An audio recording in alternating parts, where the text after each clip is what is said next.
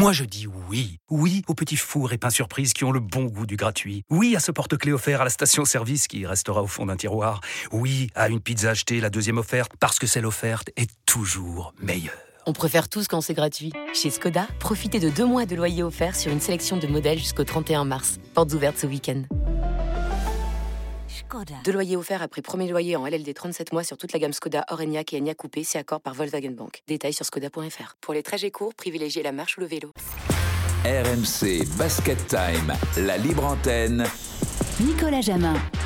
Salut à tous, salut tout le monde, un plaisir de vous retrouver ce soir, heure exceptionnelle, minuit sur RMC, euh, pour une libre antenne. À l'heure américaine, de minuit à 4h30 du matin, c'est la nuit spéciale draft 2023, un grand moment dans l'histoire du basket français, dans l'histoire du sport français. Ce soir, un petit gars de chez nous va être le premier choix de la draft NBA. C'est une première dans l'histoire, il s'appelle Victor Wenbanyama, ce sera vers 2h15 du matin. On va vous accompagner bien sûr jusqu'à cet événement et on, va, on a envoyé aussi les dollars ce soir hein, pour avoir avec nous deux membres éminents de la Dream Team Basket d'RMC. J'ai nommé Stephen Brown. Bonsoir, my man. Salut le Jam, ça va ou quoi en Eh bien, forme tranquille. T'es excité un peu ou pas quand même Ah, quand même, un petit peu, c'est- quelque chose. En même temps, il n'y a pas de suspense en même temps, tu vois. Pas de suspense. On sait qu'il sera numéro 1 à la draft, on sait qu'il va jouer pour les Spurs. euh, Mais au moins, enfin, le moment iconique quand Adam Silver a prononcé son Eh nom, oui, tu vois, c'est pour ça qu'on sera- est là ce soir. Eh oui, c'est pour ça Et qu'on on vivra ensemble en direct sur RMC avec notre envoyé spécial euh, Arnaud Valadon. À nos côtés également, Fred Veil. Salut Fred. Salut, Et pas l'anniversaire. merci beaucoup. 36 ans aujourd'hui, Fred Exactement. magnifique. Exactement. T'as fêté ça un peu ou pas? Pas du tout. Maintenant on a- que je vais fêter après la draft de Victor. Mais pourquoi? Bah, parce que je vais justement en profiter pour célébrer deux Ah d'accord. Deux, deux- deux coupettes ce soir pour Fred Weiss peut-être. De, de coca plutôt pour, De- euh, pour Fred. Ah oui, deux coca pour Ouais. Fred. Bon Fred, on est heureux de t'avoir avec nous. Je rappelle que tu étais drafté hein, par les Knicks en 99. Malheureusement, tu n'as pas pu rejoindre la franchise euh, euh, new-yorkaise. Tu nous raconteras ça pendant la libre antenne euh, ce soir. C'était il y a euh, 24 ans euh, déjà. Lui, c'est le first pick de la chaîne Twitch RMC Sport. Sacha Alix est avec nous. Salut Sacha Salut à tous, mec. Quel Sacha. plaisir d'être avec vous. Je suis pas sûr que ce soit la draft parce que j'ai l'impression d'être entouré d'All-Star ce soir, donc ça me fait très plaisir de joindre ce beau casting. Jam est de- dans l'All-Star. Non, non, Oui. non, il m'a pas que- regardé, hein, t'as vu Mais non, mais si, c'est le comme préféré de Bob Marley parce que Jammin, C'est vrai d'ailleurs. Jammin. Bah oui, écoute, Eh ça c'est souvent ce qui est la on, chanson qui m'a accompagné démarre, on démarre comme ça Parce que je savais pas quand est-ce qu'à à quelle heure je peux commencer les blagues, mais j'ai l'impression que Sacha est- mais tu Maintenant, peux les blagues. commencer parce que quand c'est lui qui commence, c'est catastrophique. Très bien. Sacha est avec nous, j'en j'en profite Sacha, il faut le dire, hein, qu'on est ensemble en direct sur la chaîne Twitch RMC Sport. hein. C'est ça, on vous attend tous. Si vous êtes sur votre PC, sur l'adresse twitch.tv slash RMC Sport, si vous avez l'application Twitch, vous tapez simplement RMC Sport et c'est le seul endroit où vous pouvez regarder cette libre antenne. Vous pouvez voir la belle tenue de Steve Brun, le superbe t-shirt de Fred Weiss et le regard incroyable de Nicolas Jamin. Magnifique, incroyable, et l'oreille décollée également qu'on voit sur Twitch. hein. je pense que je vais la garder celle-là à force de, de- de caler mon casque derrière l'oreille euh, tous les soirs. Ah, c'est mieux d'avoir le casque derrière l'oreille. Allez, lancez la libre antenne sur RMC. Merci d'être avec nous. Il est minuit 3. Dans un instant, on ira aux États-Unis, euh, bien sûr. Rapidement, je vous dis également qu'on sera généreux ce soir. Il y a des cadeaux à gagner sur RMC. Vous nous appelez au 32-16 euh, pour réagir, participer à l'émission et vous repartirez peut-être avec votre ballon de basket des Spurs, avec des Spurs, avec euh, ballon. Basket.fr et le meilleur auditeur de Libre Antenne repartira avec son panier de basket Streamline Impact grâce à panierbasket.fr. Le 32-16 plus que jamais ouvert ce soir. Appelez-nous vos questions, vos débats, vos critiques hein, à l'encontre, pourquoi pas, de Fred, Steve et, et Sacha. On est ensemble jusqu'à 4h30 du matin sur RMC pour accompagner Victor Wenbanyama, mais c'est pas seul français, on en parlera euh, pendant cette euh, libre antenne. N'hésitez pas, et également vos messages sur Direct Studio et Twitch, toutes vos, euh, vos réactions. D'abord, tiens, on va tout de suite, évidemment, aux États-Unis. Euh, Arnaud Valadon, envoyé spécial à Brooklyn, dans l'antre des Nets, le Barclays Center, théâtre de la draft 2023. Bonsoir Arnaud. Bonsoir Nicolas, bonsoir Stephen, Salut Arnaud. Fred, Sacha, tout le monde, bienvenue effectivement à Brooklyn où il y a quelques instants Victor Wembanyama est arrivé avec évidemment la grande question. Quel costume On sait que c'est très important. Il y a eu de gros échecs dans le passé. On se souvient notamment au niveau du, tailleur. Ces dernières années, on est plutôt à la mode un peu, un peu slim, un peu fit. Et Victor Wembanyama a choisi un costume très original, vert, évidemment effectué sur mesure, vert ou noir. J'ai du mal un peu à, à comprendre un petit peu les, les couleurs. Il y a un peu de noir pour évoquer les, les Spurs pour Victor Wembanyama qui est donc arrivé il y a un peu moins de 10 minutes dans ce Barclays Center. Il est allé faire un petit tour déjà du côté côté de, de la scène où il sera appelé tout à l'heure, mais il semblait quand même assez détendu en même temps. Vous l'avez dit, il n'y a pas forcément trop de suspense. Il a presque qu'à savourer le moment et cette soirée unique dans sa vie. C'est vert, hein, Arnaud, je te confirme, j'ai la photo sous les yeux, c'est euh, c'est vert. Un vert très foncé. hein. Exactement. Tout à fait. Et avec une coupe un peu bizarre, euh, je sais pas comment vous pouvez la décrire. euh, euh, Spécialiste Stephen, si mode. tu l'as vu. Alors, Arnaud euh, C'est Arnaud, spécialiste c'est Nico mode. le spécialiste. bah, tout à fait classique, c'est la même que moi ce soir d'ailleurs en plus. Coupe croisée, fermeture croisée, ouais. Ouais, euh, magnifique euh, la coupe du, du avec une costume, ceinture. très élégant crois. quoi. Ouais. T'as raison. Euh, voilà pour, euh, pour Victor les gars. On va l'accompagner. Vous nous appelez au 32-16. Arnaud va nous accompagner également toute la soirée. Euh, son micro est ouvert. hein. Tu nous fais signe dès que tu vois, il se passe quelque chose, notamment euh, dans cette enceinte qu'est le, le Barclays Center, théâtre de la draft 2023. On va recevoir pas mal d'invités ce soir, mais on va rester aux États-Unis pour le premier invité de la nuit sur RMC. À 2545 km de New York, San Antonio, Texas, terre d'accueil de Victor Wembanyama. Un journaliste légendaire américain est avec nous. Il couvre la NBA depuis près de 50 ans et surtout au plus près des Spurs de San Antonio. Il a tout connu hein, de l'amiral David Robinson à Tim Duncan, l'arrivée du petit Tony Parker euh, aux Spurs. Monsieur Mike Monroe est avec nous sur RMC en direct de San Antonio. Il est 17h au Texas. Good evening, Mike. Good evening. Thank you so much for being with us. Uh, it's a pleasure. Fred uh, Weiss uh, is with us. Stephen Brown également. Merci d'être avec nous. On va poser des questions en français. On va les traduire dans la foulée. Mike Monroe est, est dans la libre antenne d'RMC. How do you feel tonight? Excited. Excité. Very excited. It's going to be a, uh, a memorable evening for the San Antonio Spurs. Ouais, c'est une grande soirée hein, pour euh, euh, les Spurs de San Antonio, soirée mémorable pour euh, euh, les Spurs de San Antonio. Um, how is the, the atmosphere in San Antonio uh, actually? Uh, I- I'm sorry, can you say again? How is the atmosphere in San Antonio now?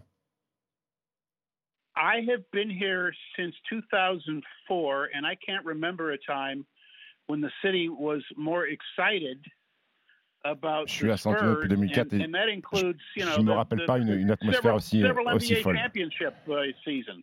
Même, même, même quand San Antonio a été, a été champion, c'est un peu l'équivalent de, de- de- de l'ambiance qu'il y a euh, actuellement dans la ville. San Antonio qui a 5 bagues hein, NBA dans son histoire et vous en avez couvert hein, des titres NBA euh, pour les Spurs. Euh, Mike Monroe est avec nous dans la libre antenne sur RMC. What's the program for you tonight, Mike? Well, I will be at the uh, uh, the Spurs draft headquarters, Je serai au quartier Ah, oui. général des, des Spurs pour la draft. uh, waiting to find out uh, who they're going to select. Ha ha.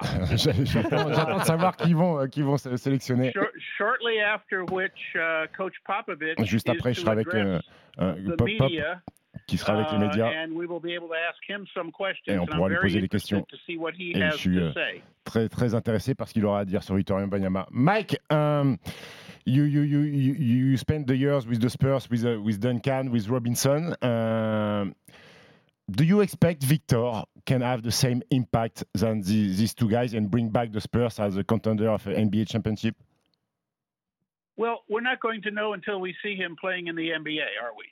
Uh, but from everything that I have come to know thus far, I'll be extremely surprised if he doesn't have the same impact that Je serais très surpris qu'il Robinson n'ait pas le, le- le même Duncan impact que. Robinson et Tim Duncan. uh, and uh, uh, we'll we'll we'll see how you know how much of an impact that is and how On, soon on- he on can verra, have on verra quel impact il aura et surtout quand il aura un, un- un impact. Mike Monroe est avec nous sur RMC, un journaliste éminent euh, qui couvre la NBA depuis quasiment euh, 50 ans et notamment aux côtés euh, des Spurs de, de San Antonio. What do you think about uh, Victor Wembanyama, about his uh, quality, his confidence? Qu'est-ce que vous pensez de Victor à propos de ses qualités et de sa confiance?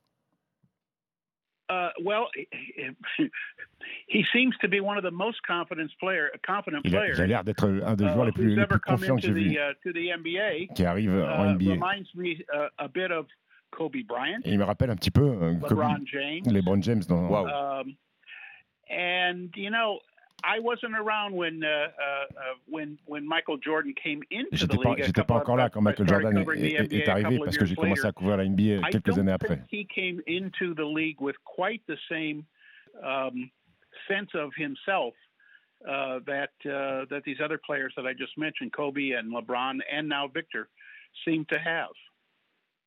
Fred, Yeah, uh, just just a question. Uh, I guess you saw a lot of uh, uh, Victor's games. So what make him different? Qu'est-ce qu'il fait Qu'est-ce qui fait de différent?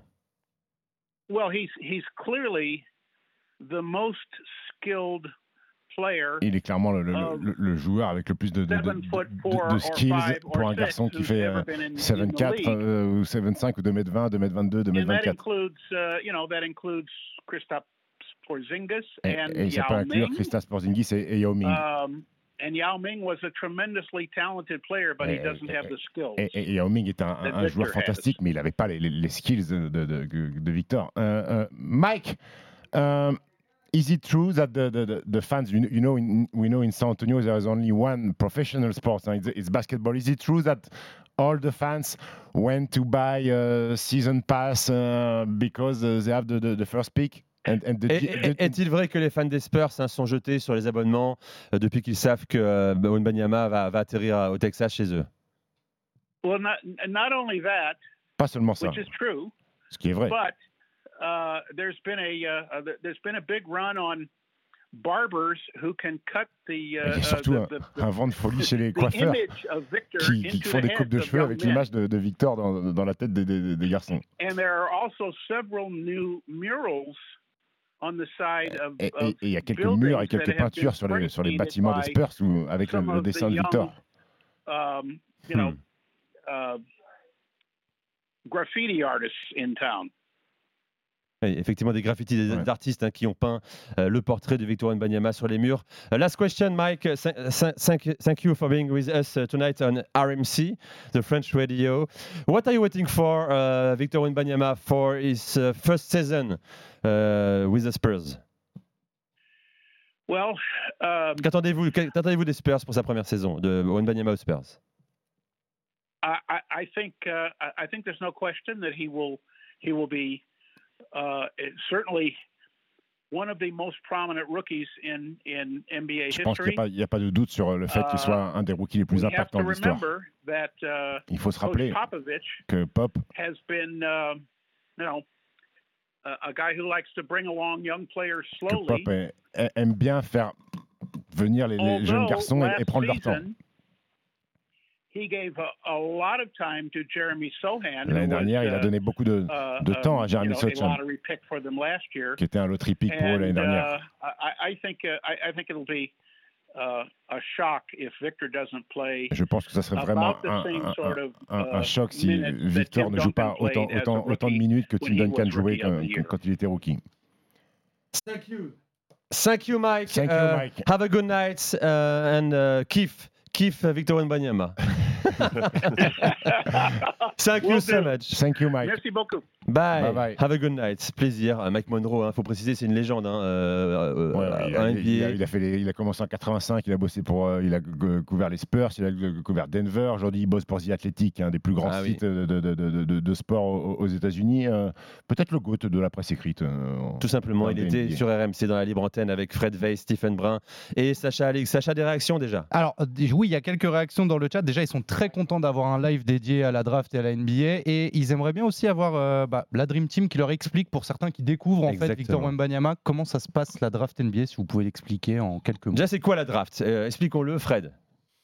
En gros, pour résumer, euh, d'abord, il y a- il y, a une loterie qui permet de déterminer un ordre de, de sélection. Et euh, par rapport à cet ordre de sélection, bah, chaque équipe a le droit de choisir le meilleur joueur potentiellement à cette époque-là, qui a, sur une base de 22 ans au départ, mais qui peut se déclarer avant. Donc, c'est-à-dire qu'en gros, tous les joueurs de 22 ans sont éligibles automatiquement. Tous les joueurs de moins de 22 ans peuvent l'être s'ils se déclarent éligibles à la draft, d'accord?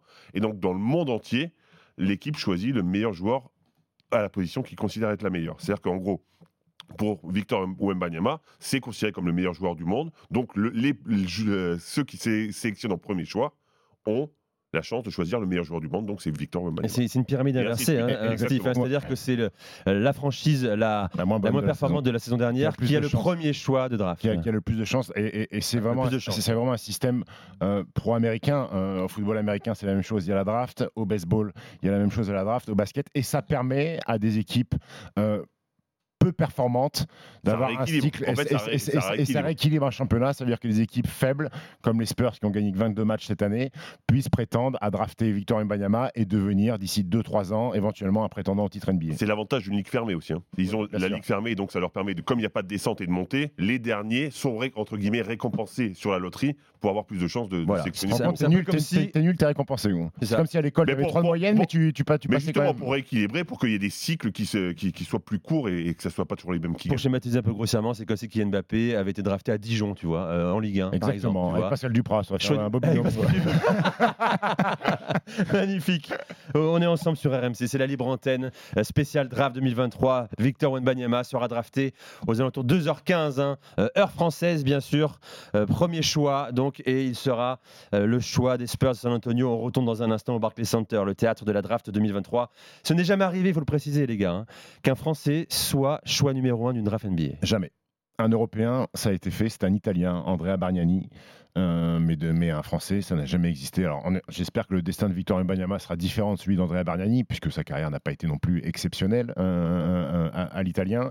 Des étrangers numéro 1 à la draft, il y en a eu. Euh, Mike a parlé de, de, de Yao Ming. Hakim Olajuwon aussi était nigérian quand il se fait drafter. Ouais, mais formé hors des Oui. États-Unis, il y en a peu, il y en a très très peu. Victor peu. deviendrait, enfin deviendra en tous les cas, le troisième. C'est quand même euh, considérable. Notre record, nous Français, c'est une septième place, euh, un septième de draft, c'est en Keenan Hayes. 2020, Keenan Hayes, Ouais. joueur des Pistons. Bon, Oui, qui pour l'instant Bon. n'a pas, n'a pas Voilà, c'est ce que je voulais dire, J'ai j'ai bien compris exactement. sur la fin de ta phrase que tu Non, mais voulais c'est que je pour te dise ça. qui pour l'instant n'a pas dis- vraiment convaincu. Alors il faut, il faut il n'y a pas savoir de que- garantie forcément. hein. Il n'y a, pas de garantie. La draft, les équipes NBA peuvent drafter un garçon qui n'est pas terminé. C'est un- draft au potentiel. Exactement, Très- au, au très potentiel. souvent. Sauf euh, enfin, des garçons comme Victor Mbanyama qui ont déjà montré à un niveau professionnel en France qui, étaient qui vont être capables de performer tout de suite. Mais souvent, il y a des drafts sur des potentiels d'ici 3-4 ans, des joueurs à polir, des diamants à polir, des garçons à former qui parfois sont même renvoyés en Europe. Des Européens sont draftés mais restent dans leur équipe en Europe pour progresser, pour ensuite euh, aller, aller dans des équipes NBA. Donc oui, il y a des garçons qui peuvent être choi- choisis très haut et ne pas performer pendant 2-3 ans. On rappelle que Nikola Jokic, champion NBA, deux fois MVP, a été drafté en 41e position au second tour pendant un spot publicitaire de Tacos, c'est-à-dire qu'on n'a même pas vu sa draft. Et il a attendu, euh, il a- au début il était remplaçant sur le banc de Youssouf Nurkic, et il a attendu 3-4 ans avant d'être un, un bon joueur NBA et avant d'être Ouais, le oui, joueur mais dominant. alors, soyons honnêtes aussi, des Nikola Jokic, tu n'as pas 36 Non, 000 il des n'y en a pas exemples de, 36 000. de- de mecs draftés aussi tard qui deviennent MVP, c'est quand même. fait, euh, tout à fait. Mais les, les Spurs, ça. Tipeee a été drafté assez bas quand même. Manu Ginobili, il me semble, qui a été drafté. euh, Oui, oui, oui, bien sûr, mais, tard. mais ce que je veux dire, c'est Ça que. existe des garçons draftés euh, très bas et, et qui- Et c'est souvent les joueurs étrangers, surtout. C'est pas les, c'est pas souvent les Américains qu'on va retrouver dans ces cas-là, parce que quand t'as la hype aux États-Unis, t'es très souvent très très haut dans la draft. Oui, Alors des- Europe, oui. etc., c'est beaucoup plus difficile. Alors, faut expliquer pourquoi c'est un moment historique hein, pour nous, euh, le- pour le basket français également, le sport français en général. Pour la première fois, on l'a dit, un Français est choix numéro un de la draft euh, NBA, mais c'est également une folie aux États-Unis. Parce qu'on a- là un homme, euh, c'est du jamais vu, dans ses mensurations, dans sa capacité à, à se mouvoir euh, sur, euh, sur un parquet. Il y a eu alors plus d'éloges depuis que les Américains l'ont découvert, surtout les gars, en octobre dernier. à Il Vegas. faut le préciser, à Vegas. hein.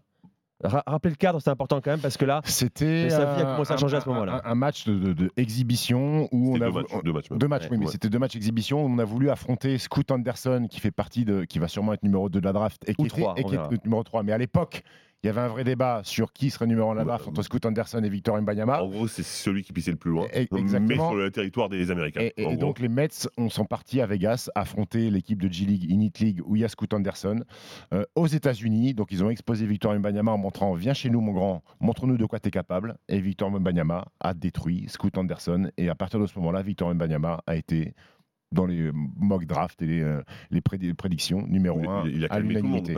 Pour, pour deux raisons. La première, parce qu'il performe de façon extraordinaire, mais surtout qu'il était attendu et que c'était sur le territoire des Américains. Donc tout le monde l'a vu. En fait, quand, ils voient quand les Américains nous voient jouer, ils disent c'est quoi ces, ces ligues toutes pourries, Oui, c'est- oui. c'est que c'est catastrophique. Sauf que quand on arrive à amener le talent là-bas et qu'il arrive à calmer tout le monde, et ben d'un seul coup, tout, Tu vois, tout les, le monde tombe d'accord. les Ricains, ils sont très, ils sont très curieux. Euh, alors un peu moins maintenant, mais je pense à un garçon comme Charles Barkley qui a détruit Luka Doncic en disant un gamin de 20 ans qui est MVP de l'Euroleague, ça veut dire que cette ligue elle doit être pourrie. Bon, il a compris Charles Barkley que finalement Luka Doncic il dominait Il aussi était la, pas si mauvais dominait la NBA. Oui, Euh, ils ont un peu ce regard en disant comment un gamin de 19 ans domine une ligue de, de- de- de Mm. sport professionnel? Euh, alors que il fait, enfin ce que fait- qu'a fait Victor Mbanyama aujourd'hui dans le championnat de France de basket, jamais personne l'a fait. hein. Être meilleur contreur, meilleur rebondeur, meilleur scoreur, meilleur l'évaluation, emmener son équipe qui à la base n'était pas euh, prévue pour atteindre une finale de championnat, ça n'a jamais été fait. Si Victor Mbanyama avait fait ça en NCAA, où le niveau est dix fois moins fort, ça aurait été, je pense, x 10 la hype aux États-Unis s'il avait joué dans une, dans une fac en, en- en NCAA. Mais ils n'ont ils ont pas ce recul et cette euh, objectivité de dire ah ben, le mec, il joue dans un championnat avec des hommes, avec des grands garçons qui ont 25, 30 ans, et, et il détruit. Pour eux, c'est peut-être plus important de- d'être bon en Mais c'est la- NCAA. c'est la méconnaissance, tout simplement. C'est la méconnaissance, il faut le quand- dire. Quand, quand tu sors de- pas de chez toi, bah, tu vois pas. Donc, euh, donc forcément, les mecs sortent pas de chez eux, ils voient pas ce qui se vrai. passe ailleurs. Pourtant, ils sont prévenus quand même, pas Nicolas Jokic à l'instant, les gars. Yanis Antetokounmpo, Luka Doncic.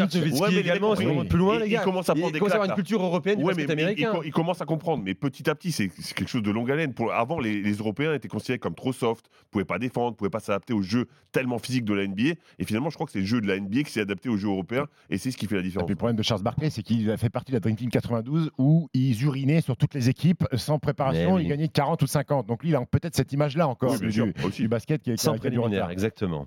Euh, c'est le joueur le plus attendu de l'histoire de la Ligue euh, sur une draft ou pas Wembanyama Avec les Browns, ouais. Avec les Browns Ouais. Il y a Je pense 20 ans, que- je 2003, pense- je- 2023 Je pense qu'on est sur la même hype que les Browns. Les Browns qui sortaient de high school, qui n'étaient pas passés par la fac, Lycée. lycée. Et je Mm. pense qu'on est sur le, sur le même niveau. Sur le même niveau d'attente. On rappelle que les Brown James, à l'époque, avaient fait la une de Sports Illustrated de Chosen One, l'élu. Et je pense que Victor Mbanyama, euh, c'est du même acabit que, que, que les Browns en termes Je d'attente. suis complètement d'accord, mais rappelez-vous quand même qu'il y a eu Zion qui a eu un, une Ah hype oui, assez incroyable. ensemble. Le mec cache ses chaussures, euh, Nike perd de l'argent. Enfin voilà, c'est un, un truc complètement, complètement fou. Mais je, Victor, c'est au-dessus. Donc il faut quand même se rendre Attends, je me pose une point question en t'écoutant, Fred. Là. Euh, si les Browns se présentaient cette année, tiens, à la draft NBA. Il serait numéro Il serait 2. numéro 2. Ah Waouh Vous êtes convaincu de ça Il serait numéro J'ai 2 envie, derrière, derrière un sondage dans le chat si vous me permettez. Vas-y, lance le sondage dans le chat. euh, Il serait numéro 2. Il serait numéro Parce 2. Que, parce que, parce que euh, le profil 2024, euh, de- 2024, 2m24, qui tire à 3 points, délié comme ça, aussi habile, une tour défensive, un timing du contre, je pense qu'il a peut-être plus de choses en magasin que les Brown James. Non, pour faire fantasmer en tous les Pour cas. faire fantasmer, Sur, je- sur- attention, sur le, sur le Je potentiel. suis pas en train de vous dire que Wembanyama va avoir la même carrière Non, que les Browns. ouais, hein. je, je suis d'accord avec Stephen. Euh, ça- n'a rien à voir. C'est simplement sur le, sur le papier, sur le fantasme, sur le, le fait qu'on n'a jamais vu ça. Bah, je pense qu'il serait numéro 2 aussi, LeBron. J'ai vu des déclarations, notamment de, bah, de référence NBA désormais, un Européen, un Grec, un Yanis Antetokounmpo, euh, qui a dit il y a quelques jours euh, Victor est incroyable, je crois que tous les joueurs NBA lui ressembleront en 2045. Ça sera un peu Avatar la NBA. En C'est des grands- 2045. Des grands, des grands comme ça, avec euh, des grands mecs de 2m20. Mais, mais c'est l'évolution de la vie, euh, Nico. Euh, à l'époque. C'est l'évolution de Darwin, quoi. Voilà. exactement. L'homme évolue. À l'époque, euh, Le darwinisme. ma-. Darwinisme. Ma, ma- ma mère faisait 1m80, à son époque, elle est née en 1950, c'était une géante pour l'époque. Ah Mais oui. aujourd'hui, l'évolution humaine fait que la moyenne de taille euh, homme-femme, euh, elle est plus grande et qu'aujourd'hui, ben, un monsieur qui fait 1m96, qui rencontre une dame qui fait 1m88, ils se marient, ils font un enfant, forcément la génétique fait que ben, les enfants sont de plus en plus grands. Quand Victor Mbanyama, à 2,24, va rencontrer sa femme qui fait 2 mètres, qui va faire un enfant, ça va faire 2,45. Non mais c'est réel parce que c'est comme ça qu'ils ont conçu Yao entre Ming, guillemets ouais. Yao Ming. Enfin c'est le, dessous de l'histoire, c'est ça. Dans des laboratoires, quasiment. Non, mais c'est Bah, presque il y a eu- ça. hein. Mais c'est Ouais. presque Il y a, ça. il y a eu bien beaucoup de narrations autour de ça parce Ils qu'on ont fait un secret story en fait. euh, Ils ont fait un secret story avec un grand chinois, une grande chinoise. Ils les ont enfermés dans une piscine. Et voilà. Euh, la famille euh, Brun peut être très grande aussi, quand même, je pense, là. La famille Brun peut être très grande aussi. Peut être on très verra. grande aussi, hein. On T'as verra, combien, c'est toi petit. T'as combien Moi, je suis à 2,02 et Madame Laetitia 1,87. Donc, on, ouais, on part sur des bonnes bases, quand même. Bon, écoute, On, on verra. va toucher le 2 mètres, je pense. Ouais, on verra. On va pas lui mettre la pression. Plaisante. On va lui pas la pression, il choisira pas, en fait, tu vois, a priori. Bon, on va- il, va, on- il va quand même être orienté un peu quand même. Je sais pas comment, Sacha. Euh, J'ai juste une question du chat pour Steve. Est-ce que tu peux nous expliquer ce que c'est la NCA pour ceux qui ne connaissent pas? La NCAA, c'est la National College Athletic Association. C'est l'équivalent de la fac euh, en France, en fait. Voilà. qui était un passage obligatoire avant et Oui. qui est de moins en moins parce que justement il y a des ligues euh, professionnelles qui, comme par exemple en Australie, qui, travaillent très bien par rapport aux prospects. Et il y a une autre question. Est-ce qu'un joueur peut refuser de rentrer dans l'équipe qu'il a drafté par exemple? Euh, c'est, je crois, c'est, c'est pas Steve Francis, il me semble, quand il avait été drafté, qui était pas chaud pour. Bah, euh, Kobe, déjà. euh, bah, oui, Kobe a été tradé. Dans... bah, en fait, Kobe avait un accord déjà avec les Lakers. Ouais, c'est ça. c'est Charlotte qui l'a drafté et il s'est fait trader direct aux Lakers. Après, je crois que c'est jamais arrivé euh, qu'un joueur dise euh, un refus de, de, de, de, Bah, c'est- d'aller, c'est dans pas cette vraiment la règle en fait, c'est pas vraiment la règle. Tu, c'est sais dès le départ que bah, tu peux être choisi par n'importe qui et tu es censé accepter n'importe qui en fait. Bon, et la chance de Victor Wembanyama, c'est que c'est précisément la franchise qu'il voulait. Euh, les Spurs, San Antonio, on l'a vu hein, que ce la point France serré aussi. à la loterie que la France voulait. On va en parler dans un instant. Pourquoi c'est un bon point de chute pour Victor Wembanyama? Euh, Pourtant, c'est une franchise certes prestigieuse, 5 titres NBA, mais totalement à la ramasse cette saison. hein, que L'avant-dernier bilan de la saison derrière, euh, devant, le- devant, devant les Pistons. Euh, je vais accueillir euh, dans un instant euh, Valentin au 32-16. Bien sûr, vous nous appelez, hein, c'est la libre antenne sur RMC, la draft NBA 2023. Dans deux heures, euh, dans moins de deux heures désormais, dans 1h36 minutes, le lancement de la soirée. On est ensemble jusqu'à 4h30 du matin ce soir avec Sacha Alix, hein, la chaîne Twitch RMC Sport. Fred Veil, Stephen Brun. On aura encore beaucoup d'invités pour évoquer le phénomène français, Victor Wembanyama et d'autres Français ce soir qui seront dans la Green Room. On va vous dire ce que c'est la Green Room, la chambre verte. Euh, avec vous, euh, les gars. Ça- oui, j'ai un accent pourri, je sais. Ah non, critiquez pas, Je c'est juste dé- la green room, tu l'as traduit en littéral, quoi. La, la Bah, chambre ouais, verte. la chambre verte. On dirait tiens un, un Un bouquin, film. l'Agatha Christie, tu vois, The la Green chambre Book, verte. The Green Book, très The bon Green film. Book, très bon film. Exceptionnel film. Oui. De qui? Je sais pas. Je sais plus. non plus. Euh, merci hein, Alex de m'avoir é- épargné euh, Sacha pardon, Ah, oui. épargné les commentaires sur mon anglais. Merci Alex Duché. Elle m'a très formalisé, tu sais, le nom de famille direct. Allez, j'accueille Boilem au 32 16. Salut Boilem. Oui, bonsoir à vous tous. Salut, Heureux de Boilem. heureux de Oui. t'accueillir. Voilà, merci. Euh, Il y avait une chose que je comprenais pas, moi que ça soit un petit peu évoqué, mais vous savez au niveau de la draft, bon, ce sont des clubs euh, donc qui choisissent des joueurs qui sont classés par euh, par, par niveau, on va dire. Même euh, je sais que dedans il y a beaucoup d'universitaires, etc. Mais si un joueur n'est pas intéressé par le choix du qui est celui, si un joueur n'est pas intéressé par le club qui le sollicite, Ah, c'est, euh, en fait, tu voulais savoir si un joueur pouvait refuser. Oui. Ah, Oui, J'ai eu voilà, un cas, c'est arrivé refuser, euh, en football américain. Ah. Où euh, un des frères Manning, qui sont un peu une famille emblématique euh, du, du football américain aux États-Unis, avait refusé un, un choix de draft, mais on n'a pas le précédent en NBA. C'est Steve Francis. Ah ouais. Steve Francis a refusé de jouer pour l'équipe qu'il a drafté. Il se passe quoi Euh, dans ces cas-là Il Il, refuse donc. il et donc- l'échange, je pense, Il non faut qu'il trouve un accord. Il, a disons. été, il avait été drafté par euh, les Grizzlies de, de Vancouver euh, euh, à l'époque, et lui, il était hors de question pour lui de, pour lui de, de, de, de- de y aller. Et je crois qu'il avait été, il avait été tradé, je crois. Bah, façon, t'es obligé. D'accord, Si, Mais, si- si le bah joueur ouais. est bon, il a une valeur marchande, et à partir du moment où il a une valeur marchande, t'essaies de l'échanger plutôt que forcer un mec qui a pas envie d'être là, en fait. Oui, mais bah- euh, voilà, il y a quelque chose qui est un petit peu étonnant parce que je sais pas moi, on peut très bien ne pas être intéressé euh, fondamentalement ou dans son histoire par un club euh, qui, euh, voilà, enfin ça arrive hein, forcément. euh. Alors, ça, ça, ça arrive, mais le problème là, que ce sont des garçons qui Oui. euh, s'inscrivent à la draft bon. ou qui sont automatiquement Oui, oui. éligibles. Et quand tu es savent drafté, à quoi s'attendre. quand, ils savent à quoi s'attendre. Déjà, parce qu'ils connaissent les équipes qui ont le plus de choix de drafter très haut. Oui, et, oui. et- et ensuite, j'ai envie de te dire, peu importe la franchise, ta vie change en fait. Ta vie Oui, change. Quand, quand, tu es drafté, ta vie change parce que tu deviens Ouais. joueur NBA. Et puis, je veux pas, à un moment donné, on va, on va, on va devoir y venir, Nico. Ta vie change parce que ton compte en banque aussi change. Ouais, ça on va en parler Euh. Il y, a- Ouais, ouais, il y a- ouais, il y a- il y a un aspect financier où tout est bouleversé. Et Victor Mbanyama, quand il va entendre son nom appelé, c'est sa vie, sa vie d'homme change, mais il y a aussi toute sa famille qui va être mise à l'abri euh, et que quand il va se connecter sur banquepopulaire.com et qu'il va avoir le premier virement de 10 millions d'euros, il faut avoir la Ah tête sur les épaules. Pour Donc un homme qui actuellement gagne 20 000 euros par mois. hein, Oui. ça. Ok, qui pas déjà. C'est bien déjà. Oui, oui, c'est très basculer dans une autre dimension, évidemment. Mais non, non, en, général, euh, en général, ça se fait pas de, refuser la franchise qui, te draft. d'accord, oui. Voilà. Ce qu'ils font, c'est qu'ils plombent les. euh, ce qu'ils font souvent en NBA, c'est que si tu vas faire un, atelier dans une, dans une équipe qui ne te plaît pas, tu fais exprès de faire un atelier un peu pourri, comme ça, tu es sûr qu'ils vont Genre, pas te genre, t'es droitier, t'envoies des briques main gauche toute la journée. Après, il n'y a, pas- il y a pas que ça aussi. hein. Il, il parle aussi beaucoup maintenant, de plus en plus avec les athlètes pour savoir sont intéressés Oui, aussi. Ça oui. fait partie de, de la sélection. Voilà, les- les- les- les- parce qu'aujourd'hui, quand tu, quand tu draftes un garçon, euh, il y a bien sûr le scouting sur les matchs, les qualités basket, mais aujourd'hui, euh, les franchises s'intéressent à tout ce qu'il y a en dehors du terrain pour un garçon, c'est-à-dire euh, ses habitudes alimentaires, euh, ses habitudes de sommeil, son éthique de travail, euh, sa famille, euh, les parents, les parents, quelles sont les situations des parents, les frères et sœurs. Ouais. Euh, Ouais. et, et donc il y a beaucoup de, il y a beaucoup d'études. Et après il discute avec le joueur et forcément il lui demande si euh, la franchise l'intéresse éventuellement. Et là si le joueur Ouais, n'est pas ouais. intéressé, il dit écoutez moi ça m'intéresse pas d'aller à Salt Lake City dans les montagnes avec les Mormons. Là, Et ça, eux, et eux vont pas gâcher un tour de draft pour ça. Voilà, Donc, euh, ils vont euh, pas prendre le risque de drafter un mec qui n'a pas envie d'être chez eux aussi. Merci Ouais, Boilem. Merci Boilem. Bon, bah, merci d'être venu sur RMC dans antenne. continuation. Bah, N'hésite pas, tu nous écoutes jusqu'au bout évidemment à 2h15.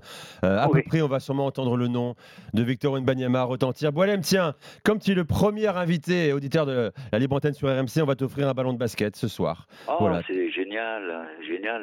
Je vais pouvoir amuser les gamins de la rue en même temps, euh, voilà. Ouais. Ah bah c'est super, Boilem, on est heureux pour toi et pour les gamins de la rue aussi. Euh, merci Ouais, d'être venu ouais. à, à nos côtés. Très bonne soirée. À vous aussi, hein, merci. Alors, The Green Book, c'est avec Virko Morten- Mortensen. Tout à fait. Réagissez et gagnez sur RMC votre ballon de basket des Spurs avec ballonbasket.fr, le spécialiste numéro 1 du ballon de basket. Alors avant d'accueillir un autre invité ce soir, euh, prestigieux avec euh, Fred Weiss, euh, Stephen Brun et, Sacha, euh, les gars, on va jouer ce soir un petit peu. Je vais saupoudrer quelques questions quiz. Euh, votre Ah oui attention, euh, notamment sur la chaîne Twitch, Twitch RMC Sport. Sacha, tu joues également avec Fred et Stephen. Allez. Tiens, puisqu'on parlait des pires choix de draft également, des pires premiers choix de draft de l'histoire. Écoutez, euh, qui suis-je? Je suis l'un des pires premiers choix de draft de l'histoire de la NBA. Je n'ai joué que 8 saisons en NBA. Michael Olowokandi Olo Candy, Non. ouais, si je pensais à lui. 114 matchs, moins de 20 minutes en moyenne. Greg Greg Oden. Oden. J'arrête le basket, Greg Oden. J'arrête le basket à 28 ans après une pige en Chine. Je suis choisi en 2007 par les Port- Portland Trail Blazers, Ouais. Greg Oden. Greg Oden. Alors, alors Énorme prospect à l'époque. énorme hein. prospect euh, qui sort de Ohio State, monstrueux à la fac, un big man qui, euh, enfin, qui, qui- qui détruisait tout à la fac. Alors, c'est un flop. Mais le problème, c'est que c'est un flop physique euh, pour Greg Oden. Ce sont ses genoux, genoux qui l'ont lâché, euh, les blessures. On n'est pas sur. on l'a vraiment En fait, jamais vu fait, jouer. la problématique, c'était un surathlète. Et, Exactement. et donc, à partir du moment où tu te pètes les genoux, bah, tu t'es plus vraiment un surathlète. Donc, tu domines plus si t'as un dans ce que pivot, tu savais faire. ouais, si t'as un mètre 20 de détente et que finalement tu te retrouves après les opérations de genoux avec 12 cm de détente, Nico, c'est plus, t'es plus le même joueur. Tout à fait. Voilà, c'est la première question. Il y en a une quinzaine comme ça. Il y aura même des quiz musicaux euh, sonores, vous Oh. verrez. Luc Luc sonore. Ah, J'ai le résultat du sondage si vous voulez. Déjà, en deux minutes, toi, c'est très Ah oui. efficace. c'est incroyable. Ah non, mais je peux en faire plein, c'est ça qui est bien. Du coup, on peut s'amuser. Mais 60% des gens Ouais. voient LeBron se faire drafter derrière Victor Wembanyama, effectivement. donc vu. il rejoint La la hype, vie la de, hype de du Steve moment. et de Fred. Mais Bravo. si ça avait été Cleveland en pick 1, il dit que. Ah oui, Ah bah oui, effectivement, bien sûr, parce que c'est Cleveland, différent. euh, l'enfant euh, du- Akron, Ohio. Akron. Ouais. Magnifique. Alors, il y a beaucoup de questions également con- euh, concernant les autres Français de la draft. hein. Bilal Koulibaly, euh, Koulibaly notamment. On en parlera dans un instant. Beaucoup posent des questions. On vous répondra avec Steve, euh, Sacha et, et Fred dans quelques instants. D'abord, notre deuxième invité de la soirée euh, dans la libre antenne d'RMC. Il est minuit euh, 31 et nous accueillons un homme qui a eu la chance de le voir le phénomène de près. Il a vu grandir dans son club à la formation et en pro entre 2014 et 2021. Entraîneur euh, du Nanterre 92, ancien coach euh, du génial Stéphane Brun, bien sûr. Champion de France ensemble en 2013 d'ailleurs. Pascal Donadieu est avec nous sur RMC. Salut Pascal Salut. Salut Pascal. Comment ça va? Comment vous abordez cette nuit historique? Bah très très bien. Je vais regarder ça tranquillement avec euh, un peu d'émotion et beaucoup de joie. Vous allez éveiller jusqu'au bout donc. Hein? Oui oui, je vais essayer de tenir. Normalement, euh, ça devrait le faire. Bah, Mets-toi un petit guronzan dans ton verre de, dans ton verre de rouge, euh, Pascal. ah, tu le tutoies Avec maintenant, ça- ça y est. Bah, Tu le bah, tutoies, toujours bah, C'est comme ça, bah, c'est fini. quand même, oui. Voilà, d'accord. Bah, je sais pas, c'est le mystère, c'est c'est coach. C'est ouais, mais bon, j'ai vécu beaucoup de choses que Pascal en Oui. dehors du terrain pour pouvoir le tutoyer quand même. En dehors du terrain aussi. Très Oui. bien, bien sûr. Euh, vous avez vu débarquer Pascal euh, à Nanterre, Victor, en 2014. Il avait 10 ans. Il mesurait déjà 1m91. Quel premier souvenir vous en avez? Bah, déjà un phénomène par rapport à, à sa taille. Et l'anecdote, c'est que bah, forcément à 10 ans, on joue sur des petits paniers et qu'il massacrait les cercles en, en dunkant aisément sur les petits paniers puisque la hauteur n'est pas du tout la même que pour les adultes. quoi. Donc, euh, c'est le premier souvenir. Et le deuxième, c'est que même très jeune, il avait une dextérité, une facilité technique qui était largement au-dessus de la moyenne. Et pour un joueur de grande taille comme ça, c'était réellement impressionnant. Et- Pascal, quand, quand tu vois arriver Victor, je crois que c'est ton fils qui le coach, non quand, euh, quand, quand, il est jeune Euh, c'est Fred. Ah, c'est. Fred, c'est ton frère. Euh, Ouais. Est-ce que d'entrée de jeu, vous sentez que vous avez un phénomène euh, au club? Oui, parce que bah, déjà de par sa taille, et, et ce que je, je disais avant, là, ce qui était réellement impressionnant, c'était sa facilité euh, balle en main. Euh, il se passait la balle entre les jambes, il était capable de faire des passes aveugles, même, euh, même à 10-11 ans. Donc là, on se dit quand même, allier la taille et la qualité technique, ça risque de faire des dégâts. Vous disiez récemment dans une interview, il a les mêmes qualités de dextérité technique qu'un garçon d'un mètre 80. C'est ça, hein, euh, Ah Oui, c'est- tout c'est à fait. exactement ça. Oui, oui, je suis, Tout je à suis fait. d'accord avec Pascal, complètement. Pascal.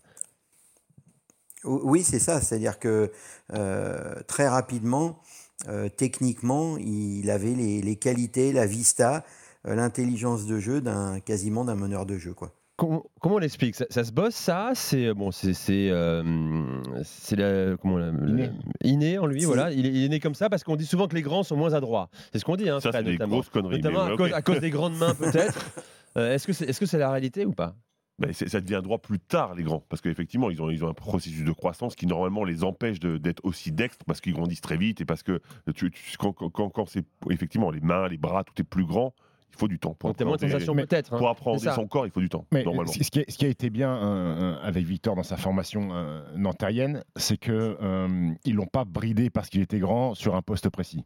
C'est-à-dire qu'ils ont vu qu'il avait d'autres qualités et qu'ils lui ont laissé beaucoup de liberté. Parce qu'à une époque, quand tu étais grand, tu étais pivot et tu étais cantonné Je à, à- confirme. à être dans la raquette et à faire que des choses de pivot. Aujourd'hui, il y a eu l'évolution de la NBA, on voit des grands tirs à trois points et, et- et Victor, lui, il est capable. On l'a vu cette année avec les Mets. Vincent Collet parfois lui faisait remonter le ballon, annoncer des systèmes sur, sur, sur, sur un poste de meneur de jeu. Et c- ce qui fait qu'aujourd'hui, c'est un joueur accompli, capable de faire beaucoup de choses. Tu peux le même voir jouer des pick and roll. Et, et c'est parce qu'il n'a pas été cantonné on- départ par ses formateurs. On l'a vu meneur également hein, euh, Ouais. cette saison euh, avec les Mets. hein. Je viens- de le dire, mais tu peux pas sidérant, m'écouter, c'est pas grave. On Et on jouait parle en des pick même and roll avec Tashon Thomas aussi, ce, qui était, ce qui est assez surprenant. Un poste Oui, ils 4-5 avaient une qui font forme de jeu d'ailleurs. Ouais, Ils assez avaient une sympa. forme de jeu à Boulogne qui était redoutable, euh, où Ouais. c'est lui qui jouait le pick and roll et où c'est Thomas l'intérieur qui, qui prenait le rôle d'intérieur. Ouais, je trouvais ça drôle. Euh, Je, je peux, je peux vous Vas-y, poser une question Fred, bien Pascal sûr. Qu- Qu'est-ce qu'on ressent, Pascal, quand on se dit j'ai été le premier mec à laisser jouer Victor Wembanyama en pro? Bah forcément, c'est c'est historique et, et c'est un honneur. Et euh, le truc, c'est que c'est une saison où on était un petit peu en difficulté euh, à mi-saison et euh, j'ai décidé de le mettre sur le terrain. Euh, Il avait 16 ans, 16 ans et demi. Et ce qui a été réellement euh, impressionnant, c'est que il nous a, a impacté tout de suite l'équipe. À 16 ans, il a apporté dès ses premiers matchs. C'est-à-dire qu'au-delà de se dire on va faire jouer un jeune joueur, c'est qu'il nous a permis de, de prendre de l'air et de gagner des matchs importants avec beaucoup de maturité et beaucoup de sang-froid. Et ce qui était déjà à l'époque euh, euh, comment impressionnant à voir, c'est que euh, il, il voulait surtout pas qu'on le prenne pour le petit jeune de l'équipe. C'est-à-dire Ah. que c'est quelqu'un qui a toujours eu cette maturité et qui a toujours voulu qu'on le prenne comme un joueur euh, qui avait 25-30 ans et qui avait 10 saisons LNB derrière lui. Donc, Pascal euh, Donadieu était avec nous. Ça nous rappelle furieusement un autre homme hein, du sport français. Hein, euh, quand vous parlez de lui, euh, Kylian, Kylian Mbappé, bien sûr. Ça, veut- ça veut dire qu'il a jamais été Dans bizuté, Victor. Par contre, quand il va arriver en NBA, il va devoir, il va être bizuté. hein. Il va trouver des popcorn dans sa voiture. il va acheter, il va acheter des donuts hein, quand même. Alors, un sac à dos d'Oral Exploratrice aussi, Voilà. ça va être très saillant, je pense. Non, c'est vrai que quand vous parlez de lui, on entend ce que beaucoup nous ont dit sur Kylian Mbappé, ceux qui l'ont formé notamment à l'AS Monaco et même à Bondy quand on est allé à- euh, chez lui en Seine-Saint-Denis, euh, euh, sur le parquet, sur le terrain, mais également à l'extérieur. Euh, Il y a l'ambition démesurée, ou pas forcément démesurée, mesurée de euh, Wembanyama compte tenu de ses qualités, la même que, que Kylian Mbappé. Oui, et puis il faut savoir que, ce, enfin, en ce qui concerne Victor, il a un environnement familial qui est Ouais. vraiment euh, très très bien. C'est-à-dire que hum, avec ses parents, Elodie et Félix, les premières années, euh, ils voulaient quasiment pas qu'on évoque la perspective d'une carrière de, de Victor. Euh, la priorité pour, euh, pour eux, c'était son épanouissement et le fait qu'il puisse euh, prendre le basket comme un plaisir. C'est-à-dire qu'ils l'ont pas formaté pour dire, euh, même si ça peut paraître une évidence, tu, tu vas te retrouver en NBA dans X années. Et ça, ça a été vraiment, je pense, un gros plus pour Victor. Et il a eu d'énormes sollicitations dès l'âge de 12 ans. Ça, ça allait de, bien sûr de l'Amérique à Barcelone. Et ils ont toujours considéré que son bien-être euh, était quelque chose de, de capital dans, dans sa progression. Et surtout le, le fait qu'il prenne du plaisir à, à s'épanouir. euh. Il ne voulait pas le mettre dans une bulle programmée pour, euh, pour faire une carrière dès son plus jeune âge. Et on l'a vu, hein, son émotion notamment euh, lors d'un de ses derniers matchs cette saison, euh, quand il Nanterre. était en lame à Nanterre, justement, quand il a retrouvé son ancien public hein, euh, de Nanterre. Ça vous a beaucoup touché d'ailleurs, Pascal Donadieu, de voir à quel point il était sincère également, euh, Victor Oui. Oui, parce que ça, on peut pas, on peut pas cacher et masquer ses émotions. Donc à partir du moment où, où il a fait ressortir ses émotions, c'est c'est le plus bel hommage que- qu'il pouvait nous faire par rapport à, à ce- cette fin de match. Pascal, est-ce que tu as eu, euh, même si on sait que sa destinée était plus grande, est-ce que tu as eu cette frustration de l'avoir que un an sous tes ordres? Mhm. Oui, oui. euh, enfin, en plus, je l'ai même pas eu un an parce que on l'a, on l'a vraiment mis avec les pros tu- Au en début, tu voulais, au début, tu voulais pas le faire jouer parce qu'il était pas très bon, tu me disais. hein. Et euh, bah, on a été, ça a été un petit peu dur pour nous euh, quand il est parti à Villeurbanne, mais on a, on a respecté son choix et, et on est resté toujours très proche de lui. Après, c'est sûr que quand on a un joueur comme ça, on n'a pas forcément envie qu'il parte, euh, qu'il parte trop vite, mais encore une fois, il, fallait respecter euh, ce qu'il pensait être bien pour lui. Et la preuve, c'est que je pense qu'il a fait quand même beaucoup de choix judicieux euh, dans sa jeune carrière. Il va prendre bien un sûr paquet- que c'était un peu de déception. Il va prendre un paquet d'oseille quand même, Wembanyama, on en parlera tout Un à peu l'heure. plus qu'à Des- Des, des crois. sommes, un peu plus qu'à Nanterre. Il devait être à 850 euros brut par mois, je pense. Plus un Euh, T2. Ah, et nous, c'est-à-dire qu'on a, Un on T2 a avec donné tout l'argent à, Ah, c'est du vécu, on ça. a donné tout l'argent à Stephen. Et après, on a tout l'argent maintenant. Il a croqué. Ça, ça, je me rappelle pas, Pascal. hein. C'est marrant, c'est comme un RMC en fait. C'est- comme un RMC. Non, mais c'est vrai que Nanterre va toucher de l'argent également grâce à, à, à son arrivée en NBA. Bon, surtout, surtout les, les Mets hein, qui vont prendre, on appelle ça des buy-out, hein, c'est l'indemnité qu'on reverse, que la franchise reverse euh, au club dont il vient. En, en l'occurrence, les Mets de Boulogne-le-Valois, quasiment 2 millions de dollars pour les Mets. Votre club va toucher euh, également une petite somme en tant que club formateur de Wembanyama, mais aussi, et on en parlera dans un instant, gros buy-out grâce à Bilal Koulibaly, son coéquipier euh, chez, chez les, Mets. hein, Les Mets, euh, c'est Bilal qui est formé au qui Mets. vont prendre 730 000 euros. Voilà, pour, euh, rien que pour, euh, rien que pour, euh, pour eux, euh, pour les. Mais euh, alors, C'est un beau paquet d'oseille quand même hein, pour, Ouais, pour un club français. c'est un un hein. bon paquet d'oseille et, et en ce moment il y, a de- y a- y a- y a- beaucoup de débats sur par rapport au foot. Aujourd'hui, quand il y a des transferts de foot, un, un joueur qui est transféré pour 50 millions, euh, c'est pas les mêmes sommes que, que- que les clubs formateurs reçoivent. Et, et- et au basket, tu es bloqué en fait. Donc il y a peut-être une, ch- une- une- une règle à changer, une loi à changer pour que des clubs qui forment des garçons puissent recevoir plus d'argent. Aujourd'hui, c'est bloqué, c'est 850 000 pour un premier tour de draft. Et c'est vrai que parfois, ben, quand tu formes des garçons, euh, parce que tu dépenses de l'argent aussi au centre de formation, quand tu dépenses de, de l'argent sur un gamin et tu mises sur un gamin, peut-être que la rétribution mériterait d'être un peu plus Donc, tu es en train de me dire que ceux qui font la loi, la NBA, va dire bah, tiens, si on donnait un petit peu plus d'argent aux autres. Et pourquoi pas, mon grand euh, ouais, eh, J'ai envie de rêver moi aussi. Hein. Non, mais- Rêvons plus grand. Et, vous- et- et, bon, le, le- le paradoxe, c'est que, bon, là, comme, euh, comme Victor et son entourage euh, ont voulu être reconnaissants vis-à-vis de Nanterre, donc effectivement, on va toucher une somme. Mais en théorie, si, si vraiment ils avaient voulu, Il n'y avait rien pour euh, Nanterre. c'était les Mets, c'était les Mets qui, qui touchaient tout, et, et nous, on n'avait absolument rien. C'est un quand- accord qu'on a passé avec eux, mais c'était pas une obligation. Donc, quand vous avez formé un, un- un jeune joueur comme ça, eh ben, vous pouvez très bien euh, ne rien toucher euh, euh, à l'issue de son passage en NBA. Et surtout quand il signe au Mets hein, en 2022, il signe deux ans, alors qu'il sait très bien qu'il sera sûrement drafté l'année d'après. Donc il a fait de, dans une démarche généreuse Victor Wembanyama. On parle d'un mec parfait, j'ai l'impression. Ouais, et- et Pascal, un, un mec parfait que tu. euh, Mais non, mais c'est un mec parfait, mature, mec- surdoué. intelligent, euh, je pense. et Il n'y aura pas de boulard, les gars Euh, Vous qui le connaissez un peu, et Pascal, euh, il est hermétique à, la, à la prise de, de, de melon, euh, Wembanyama? Bon, je pense, oui. Je pense. Parce que sinon, je, je crois que, vu le buzz qu'il y a autour de lui, euh, ça, ça se serait déjà passé. Mais ça fait que commencer, on- effectivement, c'est ce qu'on euh, se dit aussi. oui. il, il a beaucoup de sang-froid et je trouve qu'il il- il est sollicité par les médias et on peut considérer qu'il s'en sort très bien. il, a un peu le même sang-froid que moi, non, Pascal? Un petit peu, ouais. oui. Pas tout le temps, mais un petit peu. Dis-moi, dis-moi, Pascal, Victor, est-ce que tu espères le retrouver euh, cet été euh, avec l'équipe de France? Euh, on espère, euh, oui, bien sûr qu'on espère, euh, parce que bah, forcément, on a envie d'avoir tous les meilleurs atouts pour l'équipe de France.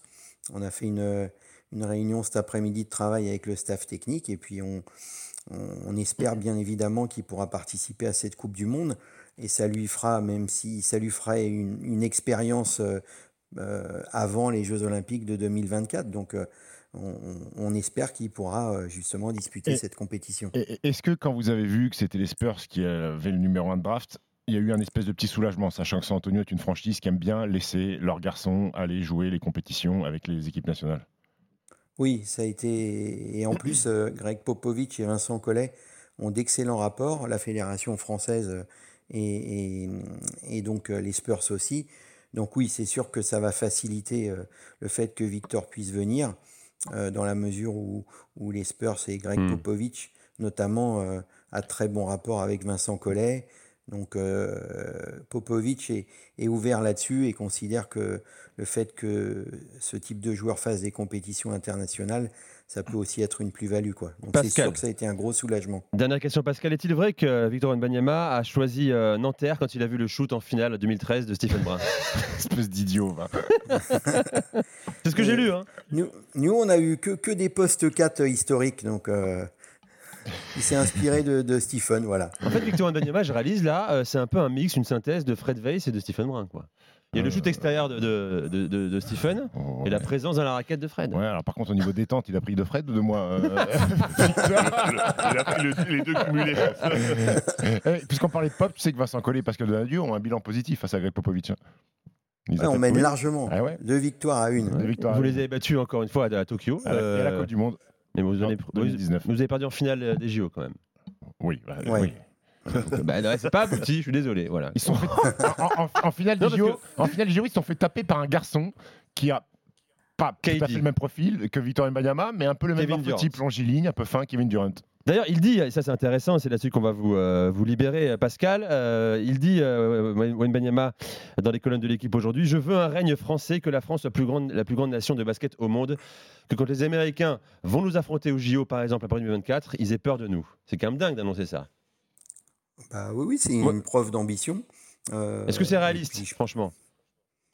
Bah, C'est un rêve, mais on espère. On a vu qu'au au JO, on n'était pas si loin. Donc on essaye de se rapprocher le plus possible. Et c'est vrai que récupérer Victor, c'est une grosse plus-value pour l'équipe de France. Donc à nous de l'intégrer au mieux et de faire en sorte qu'il soit impactant comme il a toujours été dans les équipes où il est passé. Merci Pascal. Euh, Pascal Donadieu était avec nous sur RMC dans la libre Merci, antenne. Merci, Merci, beaucoup, Pascal. bonne soirée. Merci à vous. Bonne Merci. nuit et euh, merci d'être venu sur, euh, sur RMC. C'est vrai les gars, toi tu m'as regardé avec les grands yeux quand je dis est-ce réaliste de penser que les Mais Américains un jour auront peur de nous? Est-ce que tu penses qu'ils viennent les mains dans les poches contre nous maintenant là? Non, ça, Bah, c'est- non, mais ça c'est une réalité. Donc, donc, concrètement, c'est-à-dire qu'ils sont concentrés, c'est-à-dire qu'ils se donnent à fond. On est en train de, on, on vient de le dire, on mène 2 à 1. Donc pour l'instant, bah, quand ils viennent, il faut Ouais. qu'ils se donnent à fond. Il faut on- qu'ils oui, mettent euh, la meilleure équipe avec- possible, avec-. On est dépendant de qui ils envoient aussi. Je pense merci, faut le dire quand même. Il y a C'est une ça. réalité, Ouais, mais c'est ouais, que si Team USA envoie les méga grosses teams, on peut mais- faire toujours quelque chose. Mais c'est pas le cas à Tokyo l'an dernier d'ailleurs. Mais, mais et si nous, on envoie Victor Mbanyama, Rudy Gobert et Joel Embiid, tu crois qu'on n'a pas la meilleure équipe? Alors, C'est quoi le Joel Embiid, et ça se trouve, il va jouer avec Team USA aussi, on sait Non. pas. Ce serait quoi le 5 idéal, imaginons, euh, pour les, Jeux à Paris en 2024 Pour qui? Pour les Équipe Ricains de France. Équipe de France. Qui nous intéresse ce soir. on a, on a une vraie problématique à la main, euh, Eh oui. Nico. Puisque Thomas, Thomas Hurtel, Hurtel et, Hurtel et Tricard, Tricard. euh, Kylian Hayes, euh, Parce le qu'ils jouent en basket Russie, je FIBA, précise. hein. Oui. Voilà. euh, sur le basket FIBA, Kylian Hayes, eh ben, on ne sait pas encore ce que ça donne. Euh, Théo Malédon, c'est mort. Théo Malédon, euh, c'est C'est pas passé à la Coupe du Monde. Nando De Colo va peut-être à la main, mais, euh, mais euh, Nando, il peut plus jouer. Donc on a 30, un 30 poste et 4 quelques et un poste 5 solide, quoi. Mbanyama et on a, un- Gobert. on a un secteur intérieur exceptionnel. Parce que tu- euh, Gobert ou Mbanyama, mais tu rajoutes à ça Mustafa Fall qui joue à Olympiakos et qui a fait deux années de suite le Final encore Four. Gerson Yabusele, qui est un des meilleurs joueurs de, de l'Euroleague au Real Madrid. Tu as quand même Nico Batum qui est encore là. Tu as Evan Fournier, tu as Nando De Colo. Euh, donc tu as quand même une belle petite équipe. hein. Je peux te dire que les Ricains, ils ont envoyé du lourd. Après, je pense qu'il y a beaucoup de joueurs de stars qui aimeraient bien finir euh, Team USA à Paris. Vous écoutez la nuit de la draft sur RMC, spécial libre antenne, est minuit 46. Merci d'être encore avec nous, vous êtes très nombreux euh, sur la chaîne Twitch euh, RMC Sport. hein. Sacha est là pour lire vos messages. Ouais, euh, pas mal de messages. Alors une question, il faut rendre hommage à Pierre Dorian pour Basket Time. Donc Bien sûr, magnifique Bravo, podcast. Dorian. Bien sûr. Euh, J'ai une, question- une question pour, euh, pour Fred et Steve. la Pierrot, là, comme ça. Est-ce que pour vous, Victor, ce sera plus fort qu'un Doncic dans l'impact Ah. NBA C'est une des questions qu'il y a. Euh, attends, pause. Arnaud nous appelle. Ah. Arnaud Valadon, envoyé spécial au Barclays Center à maintenant 1h15 du début de la draft NBA. Arnaud, Et c'est en train de se mettre en place, messieurs, puisqu'en ce moment, tous euh, les joueurs appelés dans la Green Room, euh, voilà, cette vingtaine de joueurs euh, qui vont être appelés dans les premiers, sont sur scène, en train de prendre la photo avec Adam Silver, tous ensemble, y compris Victor Wembanyama, qui, évidemment, comme c'est le plus grand, bah, il est relégué derrière. Vous savez ce que c'est, ça, Stephen et, Fred, sur les photos de classe? Vous étiez derrière, je pense. Et voilà, pareil pour Victor Wembanyama, au centre derrière, vraiment détendu. Ils sont tous là, les, joueurs, ils profitent. hein. Ces futurs draftés NBA. Voilà Victor qui euh, descend de l'estrade, qui va aller regagner euh, sa table au premier rang. Et alors pour la petite anecdote, vous savez, euh, donc il y a cette quinzaine de tables où chacun des joueurs est avec son entourage, agent, famille. Et une fois que eh bien, le joueur est appelé, il quitte la table. Et qu'est-ce que fait la NBA Eh ben, Elle a vendu les places Eh oui, de cette évidemment. table à des gens Bah oui. qui vont venir s'asseoir à la place de la table de T'as Victor les tarifs ou pas? T'as les tarifs? Je crois que c'est au moins 2000 dollars la Ouais, place. hein. T'as payé, t'as payé 1000 toi, Arnaud? Non, j'ai pas payé. Non, Arnaud, il est payé pour suivre la draft NBA. C'est fantastique. Hein. D'ailleurs, t'es où dans la salle, Arnaud? Écoute, je suis, euh, on va dire, euh, deuxième, euh, deuxième rangée en haut. Euh, je suis pas sur euh, le parterre, je suis un peu plus en hauteur. T'es on pas courtside, quoi. Ouais, t'es pas courtside. Arnaud, Ouais. tu penses, tu penses que tout le monde va être appelé en fin de deuxième tour ou en fin de premier tour, Arnaud? Écoute, euh, j'ai fait, un très, beau- fait un très beau workout avec euh, OKC, donc euh, on sait jamais. Imagine, ok, si select Arnaud Valatoun. Arnaud Valatoun. À tout à l'heure. From Ballard Arnaud. 15e. Ah, tout de suite, Arnaud en direct du Barclays Le théâtre de la draft NBA 2023. On va parler bien sûr de Bilal Koulibaly notamment et, pas seulement. hein. On aura aussi Ryan Rupert qui sera là ce soir. Mais d'abord, je vais accueillir euh, Florent. Réponds à la question euh, que tu as posée Sacha, qu'on nous a posée sur la chaîne Twitch, euh, mon cher Fred. Peut-il être plus fort Wembanyama que Luka Doncic? Il peut avoir plus d'impact parce qu'il a l'avantage d'être euh, un two-way player, c'est-à-dire qu'il est capable de défendre et d'attaquer. Après, euh, pour l'instant, il y, en a un qui a montré qu'il a déjà joué en NBA, l'autre qui n'a pas encore joué, mais, su- mais, mais- mais sur le papier, il est capable d'être vraiment transcendant défensivement et il peut avoir un vrai impact offensivement. Donc, dans- en théorie, il pourrait l'être, mais pour l'instant, il n'y en a Ouais. qu'un qui, qui le vit vraiment. Lu- Lucas Doncic a fait des, a fait des choses. hein. Il y a une finale de conf C'est ça, c'est pour ça que tu, contre tu- tu Phoenix. pas- tu peux pas comparer, Ouais, ouais. Mais, mais potentiellement, ça Après, ça peut être deux machines à stats, parce que Lucas Doncic est une machine à stats et une machine à triple-double. Wembanyama peut être une machine à stats avec le contre, avec le rebond et, et- et- et avec les points. Et avec la passe, parce qu'il va et, progresser et sur avec la la passe voilà. Maintenant, il faut que Victor soit, euh, soit champion d'Europe, parce que Lucas Doncic est champion d'Europe avec la Slovénie, hein, le petit filou. Tout à fait. Florent est avec nous, 32-16. Salut Florent Bonsoir Florent, heureux de t'accueillir dans la, la libre antenne sur RMC avec Fred Veil, Stephen Brun et Sacha Alix. Tu vas suivre ça avec nous ce soir. T'es dans quel état? Exactement, très excité parce que en plus de Victor qui est extraordinaire, je trouve qu'on a énormément de Français, euh, voilà, trois dans la green room, peut-être quatre ou cinq, peut-être voire six si on compte les deux tours. Donc euh, bonne excitation ce soir, vraiment très excité. Ouais, Euh, Florent, Florent, t'as un accent du sud-ouest, non? Un petit peu. Non, je suis marseillais. Ah, t'es Marseillais, d'accord. Pour plaisir, de matchs de l'OM, Et- là on parle basket donc euh, Ouais, ça ouais. mieux. Vitinha, Vitinha, tu penses qu'il aurait été drafté ou pas ouais?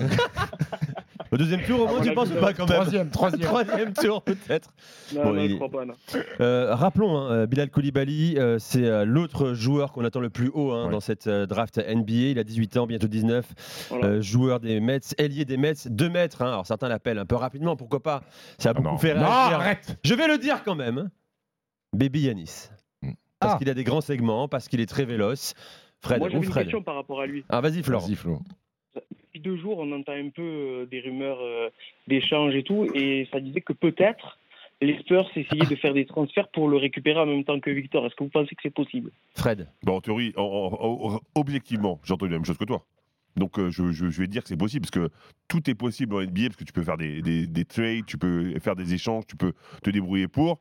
Et j'ai envie de me dire, Popovic, il a vu l'animal, le mutant que c'est euh, Bilal Koulibaly. Ça ne me surprendrait pas vraiment qu'il euh, qu'il ait envie de l'intégrer à son équipe, concrètement.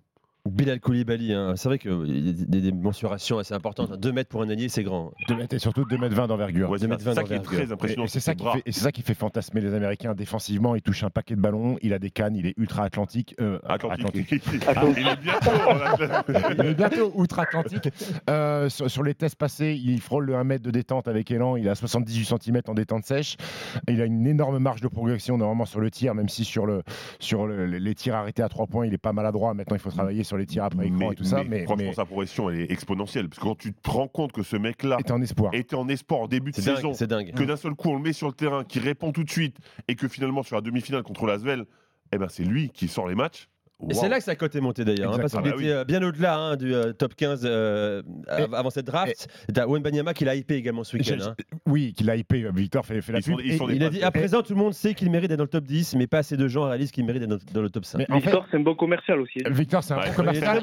et- et Bilal a aussi énormément bénéficié de la hype de Victor. Tous les scouts qui sont venus Et oui. voir Victor Mbanyama ont aussi pu découvrir Bilal Koulibaly. Non, mais, Et- mais pas que les scouts. Enfin, L'avantage, c'est que comme il y a eu des droits euh, télévisuels oui. qui ont été vendus là-bas, il y a plein de gens qui n'avaient pas besoin de se déplacer. Ils voyaient Victor, évidemment. Et d'un seul coup, ce petit-là, il a sauté aux yeux de tout le monde, Mais- en fait. et, et- et là- où Victor il fait une bonne pub pour Bilal, et, on en revient au championnat de France, c'est que pour lui, Bilal, il doit être drafté plus haut que, que, que les garçons qui ont joué en overtime elite. Là, je pense aux, aux- aux frères jumeaux, euh, qui, parce que l'adversité est moindre en fait. Et ce qu'a fait Bilal Koulibaly, aux yeux de Victor et à mes yeux aussi, et je pense aux yeux de Ouais, Fred, c'est supérieur à des mecs qui jouent dans des gymnases de high school et qui sont ultra athlétiques et qui mettent pas un tir. Donc c'est pour ça que Victor, il pense que Bilal, il peut être très haut. Il sera dans la green room. faut préciser ce que c'est quand même la green room. La, la- la salle verte, hein, encore une fois. Alors, la c'est cha- vrai. la- Ah, il, ou la il- chambre il- verte. il existe une green room aux chandelles aussi. C'est un établissement euh, parisien, mais c'est pas, c'est pas la même chose. Je connais pas. Alors, personnellement, je connais pas. Euh, Fred, tu connais? Pas du tout. Mais moi, Pas je suis pas tout. parisien, moi. Mais tu viens souvent à Paris quand même. Oui, je viens de temps en temps, mais je dors pas dans cette. On dit que tu euh, profites de green room. l'ivresse parisiennes quand tu montes. hein. Bon, c'est quoi la green room en fait? La green room, en fait, c'est des tables qui sont réservées aux plus proches de l'estrade et qui sont en général réservées aux garçons qui vont être draftés. C'est un salon VIP, entre quoi. un- voilà, entre 1 et 20. C'est des garçons qui sont potentiellement appelés en premier. Donc, ils ont moins de distance à faire sur l'estrade pour les mettre la casquette et pour aller serrer la paluche d'Adam Silver. C'est une bonne nouvelle pour Ryan Rupert aussi. Ils seront trois dans la Ouais, euh, Ryan. Rupert, Ryan Rupert, qui lui est attendu aux alentours de 20, 25. J'espère que son nom sera appelé euh, par là. Quand on parlait de drafter sur le potentiel, Ryan Rupert, c'est un bon exemple. Ryan Rupert, je ne suis pas sûr qu'il soit prêt tout de suite pour performer en NBA. Lui qui a joué en- en- dans le championnat australien chez les New Zealand Breakers. Euh, lui est un prospect de 3D, comme on dit. C'est poste 3, défenseur, mais il a encore beaucoup de, be- beaucoup de progrès à faire pour être un, un vrai joueur NBA. Tout dépendra de la franchise dans laquelle il tombe. Euh, il y a beaucoup de paramètres à prendre en compte. Merci, euh, merci beaucoup Florent de nous Flo, avoir appelé. j'ai qu'il y a encore une question. Nico, Ouais, vas-y, vas-y, vas-y Flo. Tout à l'heure, tu parlais du flop euh, Greg Oden, vous avez dit les blessures et tout. Mais moi, ce qui rajoute au flop, c'est numéro 2, Kevin Durant, cette année-là. Oui, oui, bah oui, oui, mais le problème c'est que quand tu draftes, tu sais pas que, que- quels joueurs ils vont devenir et le quelle flop. carrière ils vont C'est- faire. C'est des paris. Les- une draft, c'est un pari. Donc tu peux pas savoir ce qui se passe. Et le, le pari Greg Oden sur son physique quand il était en forme, c'était pas un mauvais pari. J'ai un quiz pour Flo qui est, qui est- Ah. qui est- qui est- qui est marseillais. Est-ce que tu peux me citer un très grand joueur de l'équipe de France médaillé, médaillé à Sydney qui est né à Marseille?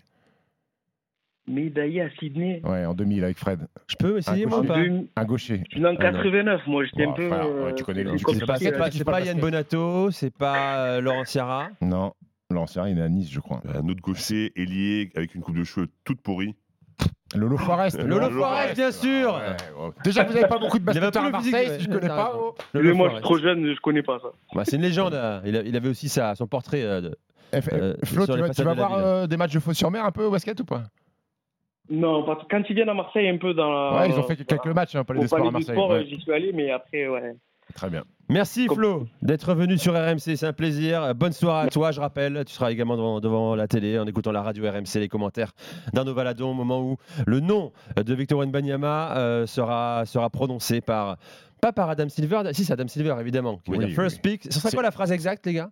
With the first pick in the 2023 NBA draft, the San Antonio Spurs select Victor Wembanyama from France. C'est magnifique, mon nier. ça. J'y étais, j'ai des frissons. C'est vrai. Sacha Silver. C'est moi. Silver. Et Par contre, Magnifique. par contre, pour le deuxième tour, c'est euh, c'est pas Adam Silver. Adam Silver, il fait que Oui, le c'est le bras tour. droit, quoi. C'est ça, quoi. Ouais, c'est le sous-fifre. On envoie le souffle. le laqué, comme dirait Daniel. Exactement. Les gars, avant d'accueillir Tom au 32-16 également, il y a beaucoup d'appels euh, au standard. Euh, question, quiz, hein, puisqu'on on y est, les gars. Qui, est plus près quiz, Qui qui est plus près? C'est-à-dire quoi, ça, qui est plus près? Ouais, déjà, c'est quoi que Combien y a-t-il d'habitants à San Antonio? Bon, le salopio. Oh, c'est pas Qui est plus près? Crois- Combien y a-t-il d'habitants à San que- Je crois que Antonio? San Antonio, attention, c'est la sixième ou septième plus Ouais, grande ville des 4 États-Unis. 5e. Deuxième Non. ville du Texas. Ah bon? Derrière Houston. Je vais dire Moi, je dirais 5 millions. 5 millions à ma droite, Fred Weiss. Qui dit moins, qui dit plus? Je vais dire 1,4 million. Ouais, enfoiré. Mais je m'en vais, tu le sais. Mais tu le sais Attends, j'ai pas, j'ai pas- j'ai pas le droit de te donner un chiffre. Mais tu le sais Jérôme Thomas, t'as soufflé le truc Ah, pas du tout. Non, il a fait ses fiches. Elles sont devant. Non, est tout. non, non, c'est Twitter là devant. Je rigole. 1 million Alors, 434 alors, Nico, 625. Nico, Nico, tu vois, tu vois là, c'est le dédain Non, mais c'est pas que t'as. possible. Comment le tu- dédain que tu as, ça veut Mais- dire que tu sous-estimes ma culture. Je suis allé à Mais pas San du. Antonio, je me suis intéressé au Texas, Mais- la ville du Texas. Mais tu commences en disant c'est impossible de savoir. Ouais, Mais c'est- t'annonces 1 million j'avoue. 4, c'est 1 million Tu- 4. tu- C'est pas possible en fait. Tu, dis qui c'est impossible de savoir, et Non. après tu dis je suis allé C'est là-bas, je suis de savoir pour les gens qui sont pas euh, instruits comme moi. Mais ça vous étonne. Quel boulard. Bon voilà, 1 million 434 625 euh, Qui- qui habitants à San Antonio. Bah, qui a quoi Ah, par contre, ça a un peu bougé depuis que je suis allé. Avant, c'était un- c'était 1-3. Maintenant, c'est c'est passé à 1-4. Il Stephen Larousse. Oui, Sacha. Il y, a eu, il y a eu beaucoup de réactions sur euh, Bilal Koulibaly, juste Ouais. rapidement. Mais j'ai l'impression Euh, qu'on parle plus de lui que bah non, mais- sur le bah chat. parce qu'en fait, c'est aussi un joueur qui a fait des highlights et je pense que ça a beaucoup joué pour lui, notamment pour sa cote aux États-Unis, parce que c'est il met des gros dunks très puissants, etc. Et on dit ça fait penser à un profil comme Anunobi, je sais pas si vous confirmez. Anunoby le joueur Ouais, de Toronto. ouais, c'est correct. Euh, Il y en a qui pensent qu'il pourrait monter numéro 9 et justement, on a un autre qui disait Ça euh, m'intéresse pas numéro 9. Moi, ce qui m'intéresse, c'est numéro 10. Les- Y a- C'est les Mavs. Izoku qui disait Koulibaly physiquement est juste monstrueux, c'est un destructeur d'arceaux. Donc euh, c'est Oui, un bon, profil ouais. qu'on n'a jamais eu en France. Destructeur d'arceaux, va, C'est pas Shaquille C'est pas Shaquille O'Neal non plus. Non, mais dans, dans- Ah, dans dans- quel, quel profil Les structeurs d'arceaux non, dans les J'en joueurs, eu, hein. dans les joueurs français, équipe de France qui jouent à bon niveau, qui vont à NBA, je trouve que le profil de Bilal Koulibaly, qui est très athlétique et qui est très très gros finisseur, c'est pas forcément les profils qu'on a le plus en France. Sacha Alix est avec nous. Sa précision, j'ai l'impression qu'il connaît mieux le basket que Fred Weiss et Stephen Brun. Euh, c'est agréable. La, la- la- Calme-toi parce que t'es quand même à portée de bras. la- non, t'as pas l'envergure de Wembanyama, mon Mais pote. hein. si. Ouais, mais qui, qui te dit que j'allais te taper avec ma main T'as combien Envergure à combien, Steve Moi, j'ai une très petite envergure, j'ai des très petites mains. Je crois que j'ai ma taille en envergure, 2 mètres 2. Par contre, par contre j'ai. Non, c'est bon, Steve. Il est, il est pas encore une heure. Après une heure, tu pourras. Fred, t'as combien d'envergure Un peu plus de 2m20. Sacha, tu sais, toi Euh, moi, c'est comme moi, taille. 83, Sacha, elle- Sacha, elle- Sacha, elle a des- sais en plus Sacha, elle a des bras de vélociraptor. c'est pile comme ma taille, c'est 1,83. Tom est avec nous au 32-16. Salut, Tom. Et bonsoir l'équipe. Salut, Et Tom. je suis super content de passer avec vous parce que c'est vraiment un honneur de parler à des deux grands champions quand même. Eh oui, raison. Et- Sacha et Fred Weiss. Ouais, c'est ça, c'est ça. Champion NBA pensais à 2K, eux. les gars. Oh. Ah oui. Tom, qu'est-ce que de beau euh, nous raconter, et- et Tom bon, bon anniversaire, bon anniversaire à Fred d'ailleurs. Eh. Merci beaucoup. Euh, donc moi c'était une question plutôt plutôt basket. Hein, je, je, Ah, Merci, c'est une question foot. Euh, l'émission. Ouais, il, par- il paraît, il paraît- Vas-y, Tom. Euh, je voulais, je voulais savoir comment vous, vous réagissez par rapport à hum, tout ce qui a été dit un peu sur euh, sur Victor. Euh, il s'est fait défoncer par LeBron, par par euh, par Shaquille O'Neal sur euh, surtout son côté physique parce qu'il est il est longiligne, pas très costaud et euh, comment vous voyez un peu par rapport au jeu de la NBA, comment il va il va s'adapter et, euh, et est-ce que du coup il, il y arrivera malgré le physique euh, moins costaud que les que les que les gros bonnets qu'on parle?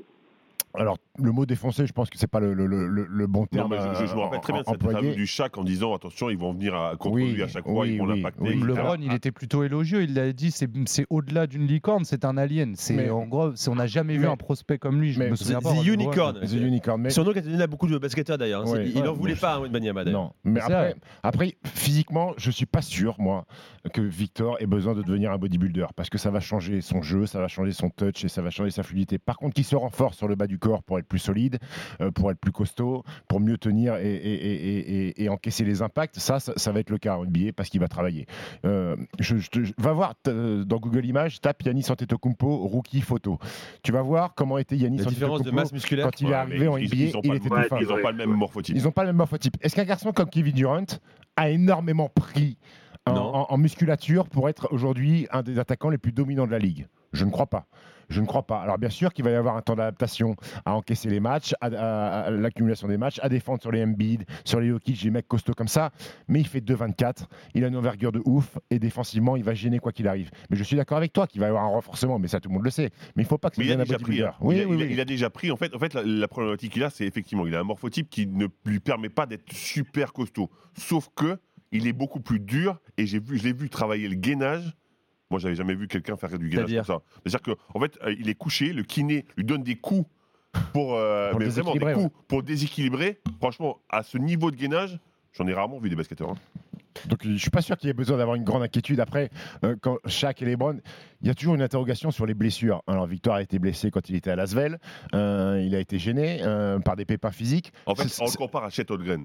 Qui, qui lui s'est qui a fait une- blessé. qui a fait une saison off. Exactement. Et, et- et c'est un peu le même morphotype. Un peu. Il bouge pas pareil. Euh, Vas-y. Sacha. Ah, moi, j'avais juste, euh, j'avais eu pas mal de réactions. Ils disaient, euh, en fait, ça a soulevé des interrogations parce que les gens parlent de cette finale face à Monaco. On a eu du mal, sérieux, parce qu'il s'est fait bouger un petit peu. bougé par, par deux pivots Ouais. qui font 1m95. Je suis d'accord avec pas toi, NBA, Et lui, de toute façon, même Victor, il a répondu à ces doutes-là. Il a dit, mais c'est pas à moi de prendre du poids. Vous allez voir que c'est la NBA qui va maigrir à cause de moi. C'est-à-dire que mon profil, il va être tellement dominant que finalement, vous allez arrêter de vous poser des questions sur mes muscles. Je trouve que c'était une belle réponse, mais euh, c'est vrai que c'est. Je regarde les réactions euh, sur la chaîne Twitch AMC Sport.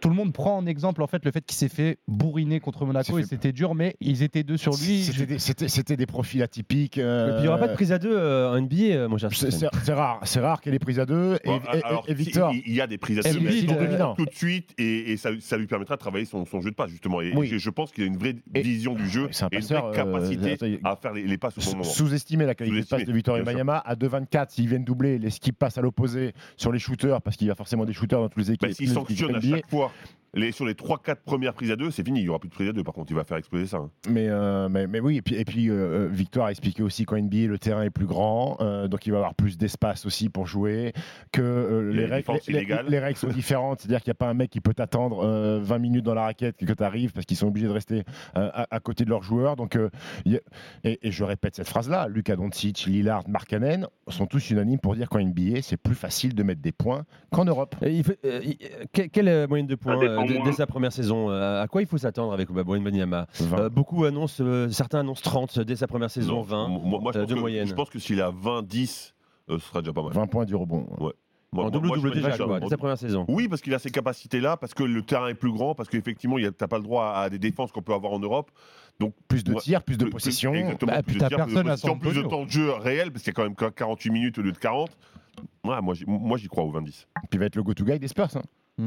Il va toucher tous les ballons euh, en attaque, euh, Victor. Il va provoquer des fautes sur, la- euh, sur le match 3 des finales. Il est à 9 sur 9 au lancer franc. Ça aussi, pour un mec de 2m24, c'est pas toujours coutumier du fait d'avoir un mec qui est à 100% sur un, donc des lancers francs, il va en que les tirer. grands mangent hein, quand même dans cette émission pour l'instant. À chaque fois, on dit elle est Non, mais grand, c'est ils ont, ont vrai. pas- euh, Rappelle-toi du Shaq. Alors le Shaq, il avait un gros problème, c'est qu'il avait des mains tellement grandes qu'un ballon de basket, c'était une balle de tennis. T'as déjà essayé de faire des shoots avec une balle de tennis sur un panier? C'est c'est impossible. T'as pas de touch, t'as pas de contrôle. Donc il a envoyé bricasse sur bricasse. Victor, lui, il a un peu plus de, de, de- Il a de beaucoup toucher. touché, lui. ouais. Tom, merci d'être venu dans, dans la libre Tom. antenne sur Merci, Tom. RMC. C'est un- c'est un plaisir de t'accueillir. Ah hein. ben, ben, un grand plaisir. Et puis, euh, juste Stephen, reste sur le basket, hein, parce qu'avec euh, les gros cochons du Moscato Show, euh, franchement, euh, c'est, ça parle trop au rugby. C'est, reste sur le basket. C'est vrai c'est c'est c'est vrai que c'est c'est pourri comme sport le rugby. Ouais, euh, Il envoie ça à 1h04 C'est du parce matin. dorment, c'est- Je prends un peu de risque là quand même, hein, à 1h04 du matin, Steve. Merci Tom. Tiens Tom, on va t'offrir et t'envoyer un ballon de basket, euh, le ballon des Spurs avec euh, ballonbasket.fr, euh, car tu Ah, as super sympa. été sympa de nous appeler ce soir, nous accompagner à 1h du matin sur RMC. C'était un plaisir. Et peut-être que tu seras désigné euh, en fin de libre antenne pour gagner le panier de basket, un Streamline Impact, hein, grâce là aussi à panierbasket.fr. Réagissez et gagnez sur RMC votre ballon de basket des Spurs avec ballonbasket.fr, le spécialiste numéro 1 du ballon de basket. Petit quiz, messieurs, petite question vite fait, Ah, ça comme y est, ça, là au débeauté. On y va, les gars, vous êtes prêts Combien 1h05 du matin Combien d'habitants ou ça À 55 minutes À Clermont-Ferrand. C'est aucun rapport. Hors sujet totalement, le gars. Euh, les gars, tiens, je vais faire celle-ci. Question euh, à choix multiples. Qui a été numéro 2 de la draft 1984 Laissez-moi. Je donne les noms. Sam Bowie. Bah oui, Ouais, Sam ça Bowie. va, ça Bah, bien sûr, tout euh, trop ça. facile, trop facile. Après, c'est Numéro c'est un 1, quiz pour Ola tous. Dumont. Numéro 2, Sam Oui, il Bowie. était- il Numéro était 3, coincé entre Olajuwon et. Michael Jordan, bien sûr. Alors, on va faire autre chose. t'as pas respecté le niveau de, tes consultants. hein. On va, faire, on va faire autre chose si vous voulez, les gars. Euh, on peut faire. euh, qui a joué ici? qui a joué Jordan a été drafté? Qui a joué ici? Oui. Il est con celui-là, mon Dieu, quel mépris. qui a joué ici? Celtics. Clippers, Spurs, Hawks. Attends, attends, attends, petite question. C'est en ordre chronologique de ces Non, clubs évidemment C'est que tout- non. Ah, c'est tout mélangé, ok. Hawks, euh, Panathinaikos. Dominique Wilkins. Oh là là, c'est Ah, le tueur, c'est Sacha. T'as la ramasse, Sacha, mais en même soir. temps, tu me sors des rêves, dis j'étais pas né. Mais alors quoi Et alors Tu connais Charles Ah, Aznavour la- Oui, née, Wilkins, c'est la légende de ma franchise, donc beaucoup de respect. tu connais Charles de Gaulle Oui. Mais alors. voilà, t'es- Euh, Je peux t'en dire énormément sur Tu Monsieur sais De très Gaulle. bien que Dominique Wilkins il a joué au Pana sous les ordres Oui. de Bozidar Malkovich. Ouais, c'est Oui, Panache, je sais aussi que c'est un mec qui est né à Paris aussi et que c'est pour ça qu'on écrit Dominique QE. Et ben voilà. Euh, voilà. Donc, C'est tu savais une pas belle mal. Donc, anecdote. donc, finalement, tu connaissais. Oui, Vous mais écoutez. RMC, c'est la libre antenne avec euh, Fred Weiss, euh, Stephen Brun et Sacha Alix. On est également en direct sur la chaîne Twitch RMC Sport, bien sûr. Vous êtes très nombreux à, à nous regarder, à nous écouter sur RMC. Beaucoup d'appels au 32-16. C'est dans moins d'une heure, les gars. Dans 53 minutes exactement, le début de la draft 2023, la draft NBA avec comme choix numéro 1 un Français pour la première fois de l'histoire. Victor Wenbanyama, pas de suspense, il ira aux Spurs de San Antonio. Arnaud Valadon est sur place au Barclays Center à Brooklyn. Arnaud, où en est-on dans, dans les préparatifs? Ça monte petit à petit. euh, les joueurs, leurs familles sont toujours dans ce qu'on appelle la Grim Room. Donc c'est vraiment le, parterre, juste devant l'estrade où Adam Silver annoncera les choix par les euh, franchises. C'est euh, relativement, c'est même détendu. Ouais, c'est vraiment très bon enfant. Alors, les trois Français invités dans la Green Room, Victor Wembanyama, Bilal Koulibaly et Ryan Rupert, occupent la partie gauche de la Green Room. Et euh, donc c'est euh, chaque joueur à sa table avec la famille. Là on voit la, la table euh, de Ryan Rupert qui est une des plus avancées. On voit sa maman Elam évidemment qui est là. Il y a à peu près 8 à 9 convives par table. Ouais. Derrière il y a la table de Bilal Koulibaly et ensuite la table des, des Wembanyama. Donc ça fait presque réunion de famille si vous voulez. hein, parce que vraiment c'est les proches, les agents. Ça reste assez restreint hein, quand même. On peut pas non plus inviter tout et n'importe qui. hein. Je vous dis, pas, plus de, pas plus de 10 convives et c'est assez tranquille les gens. Alors il n'y a pas à manger, hein, je vois. hein. Euh, Il y a quelques bouteilles d'eau, mais c'est pas non plus un banquet hein, euh, pour vous décrire la, situation. Donc voilà, il y, a ces- y tables dans ce Barclays Center de, de Brooklyn et ça commence petit à petit aussi le public parce qu'il y aura du public. On se souvient que généralement il y a parfois euh, au moment des annonces du commissionneur, c'était plus souvent le cas sous Ouais. David Stern que Adam Silver où euh, bah, le commissionneur est hué par les fans. On a vu même David Stern s'amuser de, de ça, ça fait un petit peu partie de la, de la tradition. Là, c'est pas sûr que pour Victor Wembanyama va y avoir des huées, mais plutôt une grosse clameur tant le joueur français est attendu en NBA la saison prochaine. Victor Wenbanyama, hein, que vous allez voir monter sur scène dans environ 1 heure, 1 heure, 1 heure 7 à présent. Euh, je crois qu'on ne sait pas vraiment ce que c'est nous en France, hein, euh, la draft NBA. Ça, ça paraît anecdotique pour nous. hein. Euh, c'est des jeunes joueurs très, euh, très prometteurs qui vont débarquer sur les parquets NBA. C'est un vrai événement aux States, Fred. Eh, C'est un événement très regardé. Ça peut bouleverser une franchise, ça peut bouleverser l'histoire d'une franchise, du basket, de la NBA. Donc forcément, c'est regardé. Bien sûr, ces jeunes joueurs, c'est le futur, les futures images de la, de la NBA dans le futur, justement. Gislain est avec nous, 32-16. Salut Gislain Allô Salut Salut Gislain Bienvenue Bonsoir à tous. Bienvenue sur Ouais. RMC dans la libre antenne euh, spéciale draft euh, 2023. Gislain, je le précise, hein, euh, parce que Stephen est là, supporter des Lakers. C'est ça, supporter des Lakers, de LeBron James en particulier. Ah, Moi aussi. Ouais, de LeBron James. LeBron James, c'est au-dessus de Michael, hein, Jordan. hein. non, non, ça, non, je je vais pas, je vais pas commettre de blasphème à cette heure-ci. Ah, pas bravo. respectable. Bravo. pas. Non, mais un grand, un grand bonjour à toute l'équipe. Ben, moi, je suis auditeur du, du basket de Basket Time. Voilà, je fais partie de, de cette dizaine-là. Le De ces- de podcast. auditeurs Oh, du Basket. Time. Tu rigoles, ça cartonne Basket Time. Ils sont à 2000 oui, écoutes maintenant par mois. C'est pas mal. Gislain, Voilà. vas-y. Par an. Il même pas y réagir. Steve. Par contre, par contre excuse-moi, c'est pas Gislain, c'est Gislain. Ah, c'est Ah, Gislain. c'est Gislain, autant pour moi. T'as raison, ouais, c'est ouais. important. Ouais. Bon, alors, qu'est-ce que tu attends de la soirée justement? Euh, Victor te fait rêver. Est-ce que tu espères voir un Français dans ta franchise, les Lakers? Euh, dur, hein. non, pas forcément, pas forcément, pas, pas cette année, euh, pas sur euh, les Lakers. Moi, j'étais vraiment focus sur Wembanyama. J'avais une question en fait pour vous, c'est l'évolution du profil. Est-ce qu'on va plutôt voir un Giannis qui va se développer, un Joel Embiid dans les dans les prochaines années, ce qui va gagner en muscle, en, en, en vitesse, en shoot? Quel est votre avis sur euh, son profil, l'évolution du profil? Euh, écoute, on a déjà un peu parlé. En mus, je suis pas sûr qu'ils prennent énormément. Ça sera Euh, jamais un Embiid, par contre. ça sera, ça, sera- dire tout suite. sera jamais un Embiid. C'est-à-dire que ce sera pas un enfonceur sur du post-up. Il va pas enfoncer les mecs et, et- et- et- et les emmener sous le cercle. Euh, il est en avance sur Yanis, euh, rien que sur le tir déjà. Euh, Yanis, a, tir. Yanis a des kilomètres de retard sur, sur le tir par rapport à, par rapport à Victor Mbanyama. Alors euh, Yanis est bien plus euh, physique et peut-être plus athlétique que, que, que peut l'être Victor. Euh, il a... C'est difficile à dire son évolution Ouais, parce qu'il a, déjà- ça. il a déjà tout en magasin. Alors, une évolution sur les lectures de jeu, sur euh, la capacité à, porter une équipe sur, euh, sur 35-36 minutes, euh, ce qu'il n'a jamais fait au Mets parce qu'il jouait pas, il jouait pas, il jouait pas énormément, enfin, moins de minutes qu'il va, qu'il va jouer en NBA. La capacité à pouvoir enchaîner les matchs. Est-ce qu'il va falloir, il va falloir faire un peu de load management, comme c'est la grande tendance, c'est-à-dire reposer les stars sur l'accumulation des matchs et qui jouent pas les back-to-back et qui soient capables d'en- d'enchaîner 82 matchs. C'est de plus en plus rare des mecs qui jouent 82 matchs sur une saison. Non, mais surtout qu'il sort d'une saison où il a joué une fois par semaine. hein. Oui. Et là, il va jouer Ouais, une fois tous les deux jours. hein. En prenant, Donc, de- euh, en prenant- en logiquement, prenant non. du jet lag. Euh, gabarit ça. comme ça. Donc il va falloir ouais. gérer un peu sa saison, sa première saison. Ben, moi, moi, je pense. Mais de toute façon, Parce quand qu'il on y, est numéro a, un il y a de la draft, 82 matchs, mais aussi tous les déplacements, tous les vols. hein. Ah, c'est ce qui va découvrir les distances. hein. Mais, quand on est un numéro 1 de la draft comme lui, autant attendu, on travaille sur lui, on fait attention à lui, on prend pas de risques, on va pas trop vite. Ça sert à rien de le griller maintenant. hein. Ils veulent l'avoir très fort quand il faudra vraiment qu'il soit très fort. Donc je pense qu'ils ils feront du load management. Et, et puis je vous rappelle que Joel, Joel Embiid n'a pas joué sa première saison, mais il a été drafté. hein. Ils, ont, ils, ont, ils, ils ont attendu. Je vous rappelle que. Mais même sur ses trois premières saisons, il, il a, Oui, il a des blessures. il- en plus, il est pas mal arrêté. Il joue Euh, quasiment pas. ouais. On, on- parler. on a vu, le- oui, on, on voit la, la faille de Porzingis, la faille, bon, c'est toute proportion gardée. C'était une licorne annoncée euh, au Knicks. Et à peu près le même profil, c'est-à-dire un, un gars qui est au-dessus des, des 7 foot, mais euh, un gros shooter aussi, talentueux, très facile et une déception à cause des blessures. Après, lui, dans sa tête, il n'est pas aussi fort que, Victor, en tout cas. Non, hein très, très, fragile, alors physiquement, tu l'as dit, souvent mm. blessé.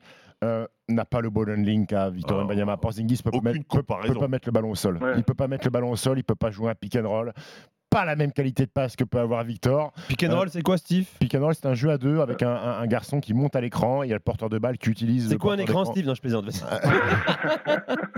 donc, donc, donc euh, je mets la, comparaison avec Porzingis. Oui, elle a eu lieu effectivement. Un grand comme ça, devin qui tire trois points. Mais, mais je pas crois les mêmes que... épaules pour Porzingis aussi. Le morphotype est pas le même. Il y a pas après, grand chose finalement. Après, Porzingis, on a tendance à, oublier qu'à New York, quand il arrive, il fait une saison exceptionnelle, il est All-Star. Hein. Mais après, après, très bonne question, c'est très bonne remarque. Est-ce qu'il peut être être All-Star de sa première saison Est-ce qu'il sera All-Star All -Star de sa première saison Victor Wembanyama? Il, il, il peut l'être. Alors difficile de est dire. Est-ce 20, 20 10 il est?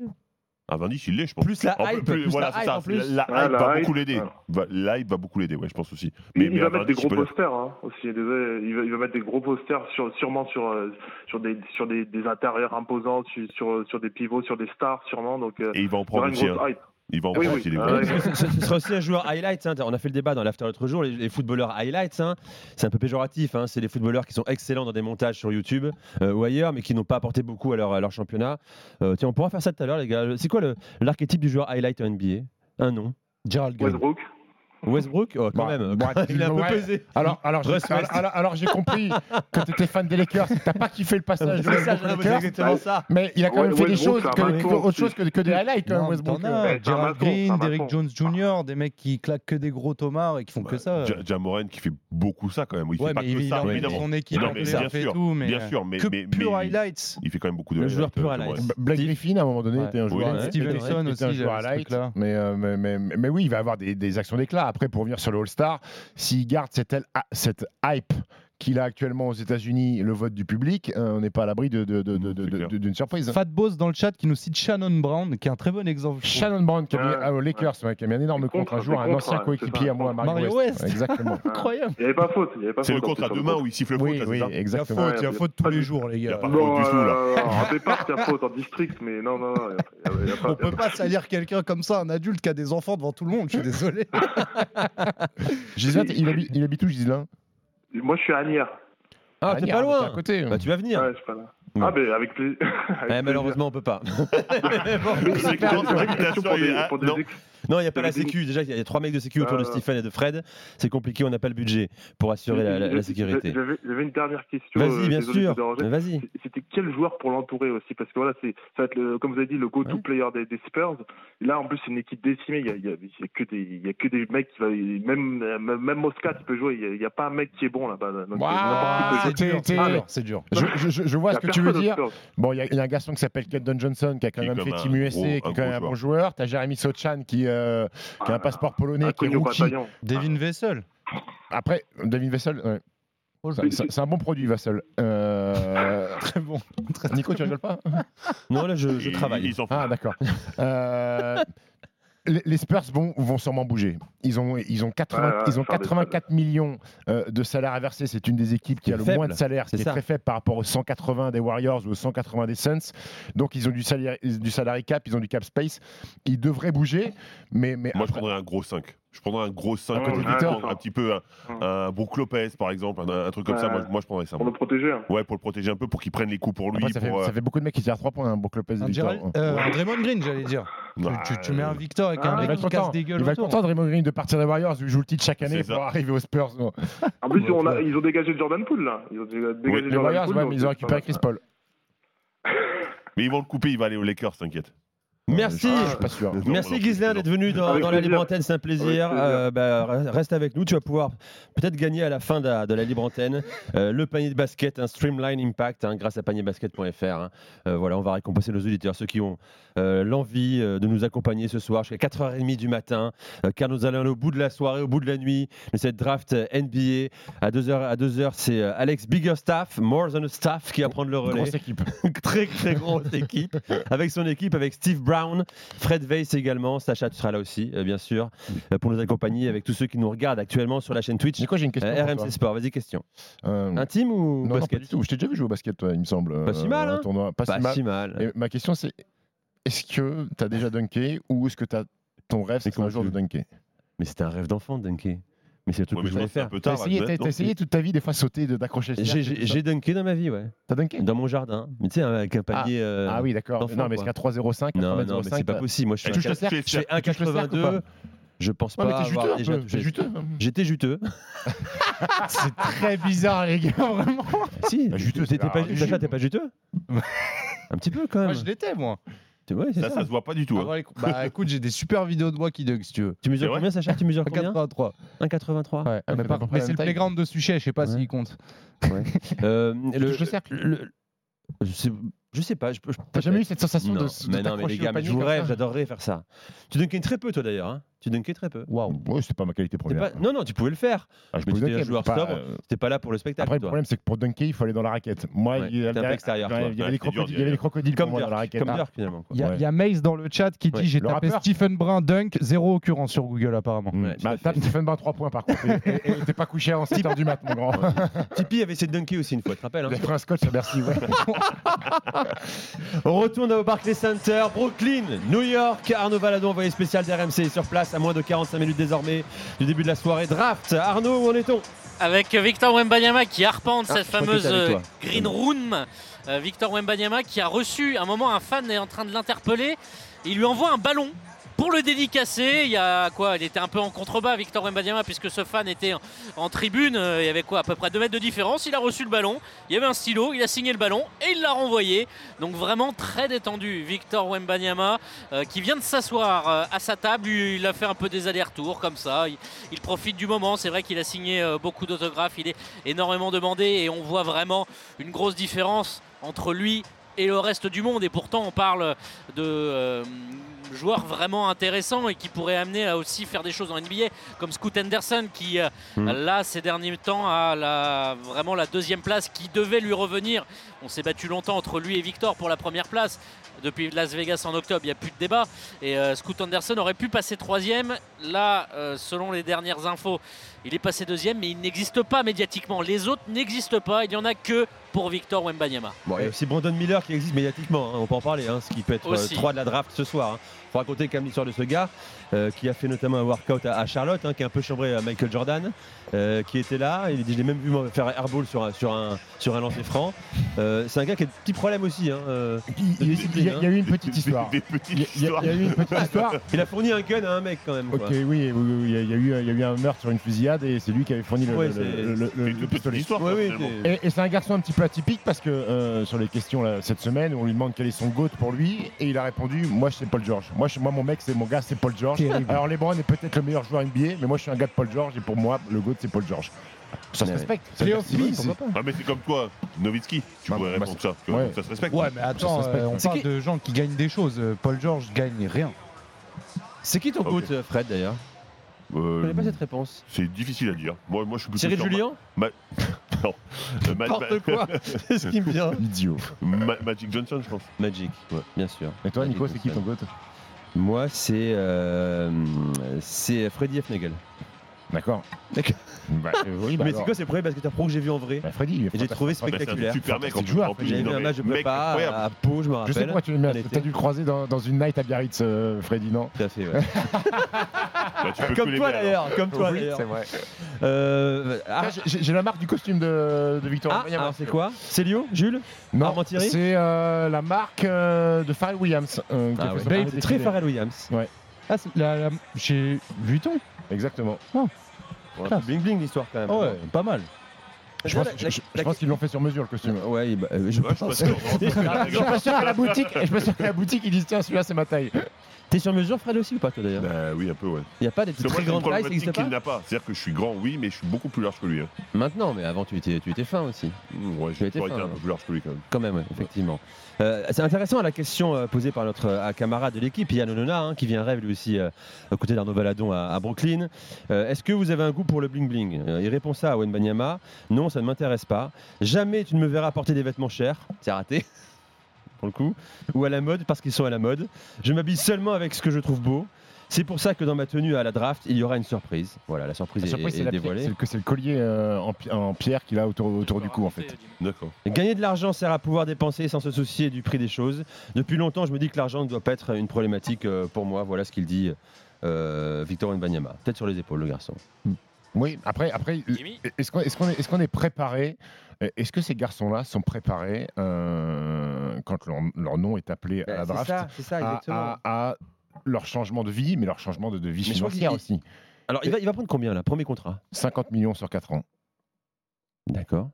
Non, non, non, mais le blanc, pas ça, parce que ça augmente chaque année. Le voilà. premier tour de draft NBA, il a un salaire qui est défini, mais chaque année, ça a tendance à aller vers la hausse. Il n'y a pas de limite pour un rookie, justement, une limite si, haute. Si, il y a un plafond. limite. La draft, et le plafond, c'est 50 millions aujourd'hui ouais, c'est aux alentours Donc il est sur le, plafond. Sachant que c'est trois années garanties, et la quatrième, c'est euh, le club, la franchise qui a euh, une option sur la quatrième, ouais, sur la tu quatrième peux année. Tout de suite, hein. Tu peux l'acheter tout, de suite. Sachant que, sachant que euh, le jackpot, il intervient à la fin de ce contrat rookie, où là, ça peut partir à 200, 250 millions euh, pour 4 ans. Idir est avec nous au 32-16 dans la libre antenne, hein, la nuit de la draft NBA sur RMC avec Fred Veil, Stephen Brun, Sacha Alix. Salut Idir Salut, salut tout le monde Salut, merci d'être avec nous, 1h23 du matin. Tu bosses demain ou pas?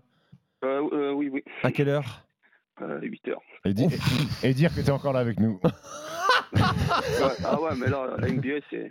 Je, je, voulais poser une question par rapport, au pivot, par rapport au pivot de l'histoire. Il y a eu Bill Russell, oui. il y a eu euh, Chamberlain, il y a eu Abul Jabbar, Abul Jabbar il y a eu O'Neal, il y a eu Moses Malone, il y a eu tout ça. Vous le situez où, euh, Wambi?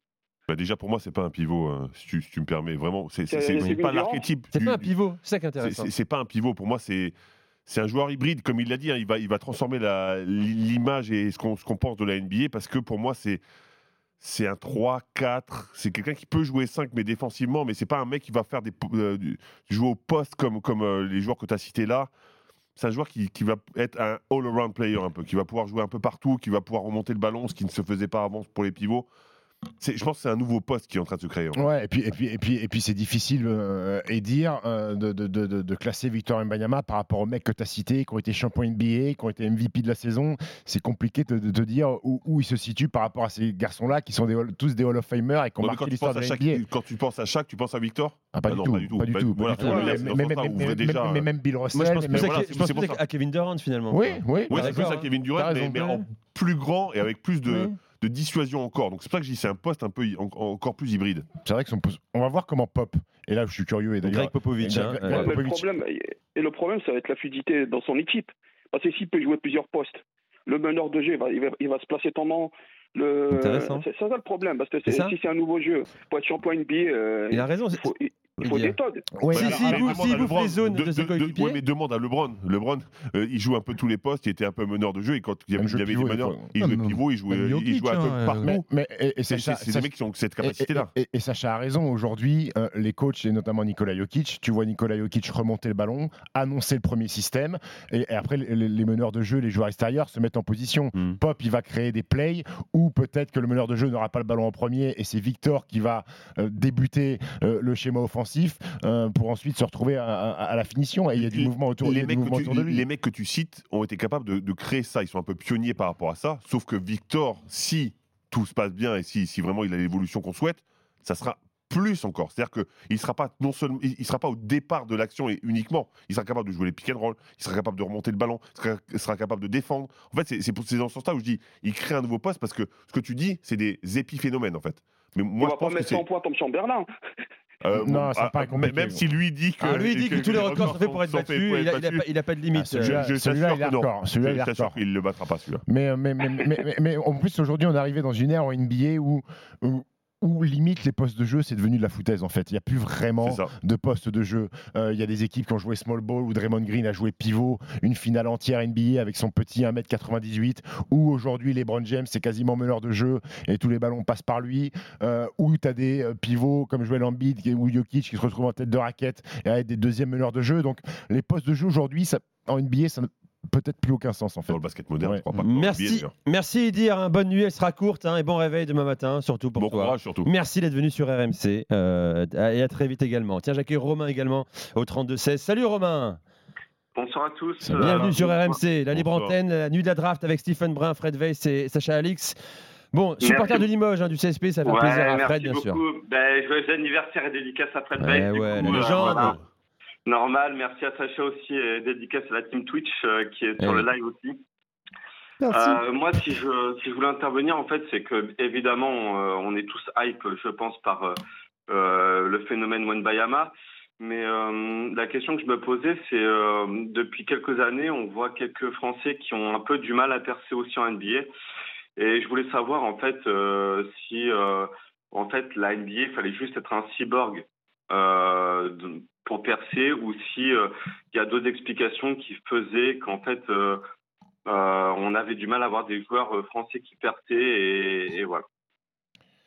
Alors, il faut être un cyborg euh, si tu veux devenir un joueur majeur NBA. Oui, il faut, faut forcément être au- au- au-dessus du lot. Euh, après, si tu cites des garçons comme Kylian Hayes, Théo Malédon, Franck Ni- Nilikina, qui sont les, les- les trois derniers à avoir été draftés euh, très haut Exactement. et, et- et peut-être sous-performés, L'énorme différence qu'ils ont par rapport à, un garçon comme Victor Wembanyama ou même par le passé des Mike Pietrus, des Boris Dio euh, ou de Tony Parker, ces garçons-là ont été draftés uniquement sur du potentiel parce qu'ils ils n'avaient pas dominé le championnat de France. Franck Nilikina, Théo Malédon, c'était 5 points, 6 points, 7 points de moyenne. C'était uniquement sur du potentiel et de la hype et de la prospection sur l'avenir, euh, euh, quel, quel joueur ils auraient pu être capables de devenir. Là, là c'est pas le cas. Victor, il a marché sur le championnat de France. Babac, Boris Dio, quand il est drafté en NBA, il est MVP français du championnat de France. Mike Petrus a froissé le championnat de France. Des garçons qui avaient montré des choses et qui ont été draftés par leur capacité à avoir performé dans un grand championnat. Les Kylian Hayes, même si après il est parti à Ulm, il a fait des choses correctes en Eurocup avec Ulm, mais c'était pas un joueur ultra dominant comme peut l'être Victor ou comme l'a fait euh, euh, Bilal Koulibaly sur les playoffs avec, euh, avec les Mets. Elle est là la différence aujourd'hui. Merci Romain d'avoir fait le 32-16. Bonne soirée à toi également. Tu bosses demain toi aussi ou pas? Ah, Romain a disparu. Romain est déjà. Merci beaucoup, merci, merci beaucoup. J'avais une autre question, mais euh, merci Vas-y, vas-y, vas-y, bien sûr, t'es là pour les poser. Vas-y Romain. Euh, oui, en fait, euh, moi, la question qui m'interpellait quand même, c'est que certes, euh, Wen Bayama, il a marché au-dessus et tout, mais on a quand même beaucoup de joueurs euh, non américains qui qui sont draftés pour le potentiel. Et donc, et on entend aussi que si on arrive trop tard en NBA, en termes de draft, on on a un choix de draft qui est, qui est, qui est un peu, on va dire, en deçà, et du coup, ça vaut pas le coup non plus. Donc, il y a un peu un entre-deux, et je trouve qu'il n'y a pas forcément de bonne solution dans le sens où euh, il y a quand même pas non plus tant de joueurs que ça euh, qui sont vraiment ultra dominants si jeunes. Et du coup, pourtant, euh, il faut bien y arriver. Et il y en a qui sont arrivés. Et qu'est-ce qui fait la différence en fait? Qu'est-ce qui fait la différence? Bah, bah, bah, ce, qui, ce qui fait la différence, c'est euh, c'est le, le potentiel, c'est la réussite, c'est le, le mental. Mais, mais euh, je te rejoins, quand tu vois un Brandon Miller qui est dans la difficulté parce qu'il a 21 ans et que les gens ont dit ah, il est vieux pour, pour être drafté, ça paraît ultra choquant. Moi, à mon, à mon époque, euh, on était drafté à 22 ans, et, etc. C'est vrai que. T'avais quel âge toi en 99 quand t'es euh, 22. drafté euh, J'avais- 15 j'a- J'avais 22. Moi, 22 moi, j'étais ans. automatiquement éligible. Je ne suis pas présenté à la draft, j'étais automatiquement éligible. Et quand je vois des- les, les mecs maintenant, effectivement, c'est juste au potentiel. Donc, ben, un potentiel, par définition, c'est juste un potentiel. Donc, tu ne sais pas si tu vas performer ou pas. Et c'est vrai que mentalement, ben, parfois, nos, joueurs français euh, souffrent un C'est vrai que c'est surprenant parfois, et c'est pas, c'est pas nouveau. hein. On voit des joueurs français ou européens avec des stats très basses euh, dans leur propre championnat domestique, qui pourtant sont annoncés comme des gros prospects en NBA. Parce qu'ils voient des choses. Nous, le, nous, le commun des mortels se dit mais comment c'est possible en fait Parce que ce gars-là des dans la choses. plus grande ligue euh, En, en fait, c'est des mondiale. mecs, c'est- c'est des mecs qui, qui- qui ont un œil, qui, qui les scoutent. Enfin, c'est le cas Ouais, dire, c'est ouais, ouais. scouts qui scoutent, donc c'est assez logique. Ils les voient souvent, ils voient l'évolution, ils discutent avec les coachs, et c'est là qu'ils se rendent compte du potentiel et de la progression possible, en fait. Donc c'est c'est une, une projection, c'est un pari, une draft, je, je- je disais tout à l'heure, et, et ben, parfois tu te plantes, voilà, c'est la problématique, en fait.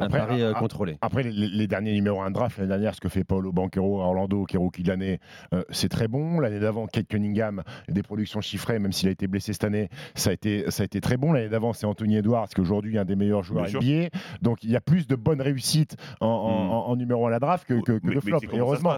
C'est- comment ça se passe. On met toujours le doigt sur ce qui fonctionne pas. Ah bah oui. Merci Romain, très bonne nuit à Merci toi. à vous, Euh, tu vas rester éveillé. bon courage. Je rappelle que c'est dans Ciao. 45 minutes environ que euh, Adam Silver va prononcer le nom de Victor Wenbanyama. First pick. Victor Wenbanyama, j'ai un accent tout pourri les gars. Romain, tiens, je t'offre un, un ballon de basket hein, des Spurs avec ballonbasket.fr euh, parce que tu es méritant euh, d'être encore avec nous ce Et soir. surtout parce que tu habites à 1h32 du Limoges. matin. Tu Et mérites d'avoir un ballon quand même pour, faire des... pour t'amuser. Merci, et merci. Je vous emmerde. Merci Romain. Réagissez et gagnez sur RMC votre ballon de basket des Spurs avec ballonbasket.fr, le spécialiste numéro 1 du ballon de basket.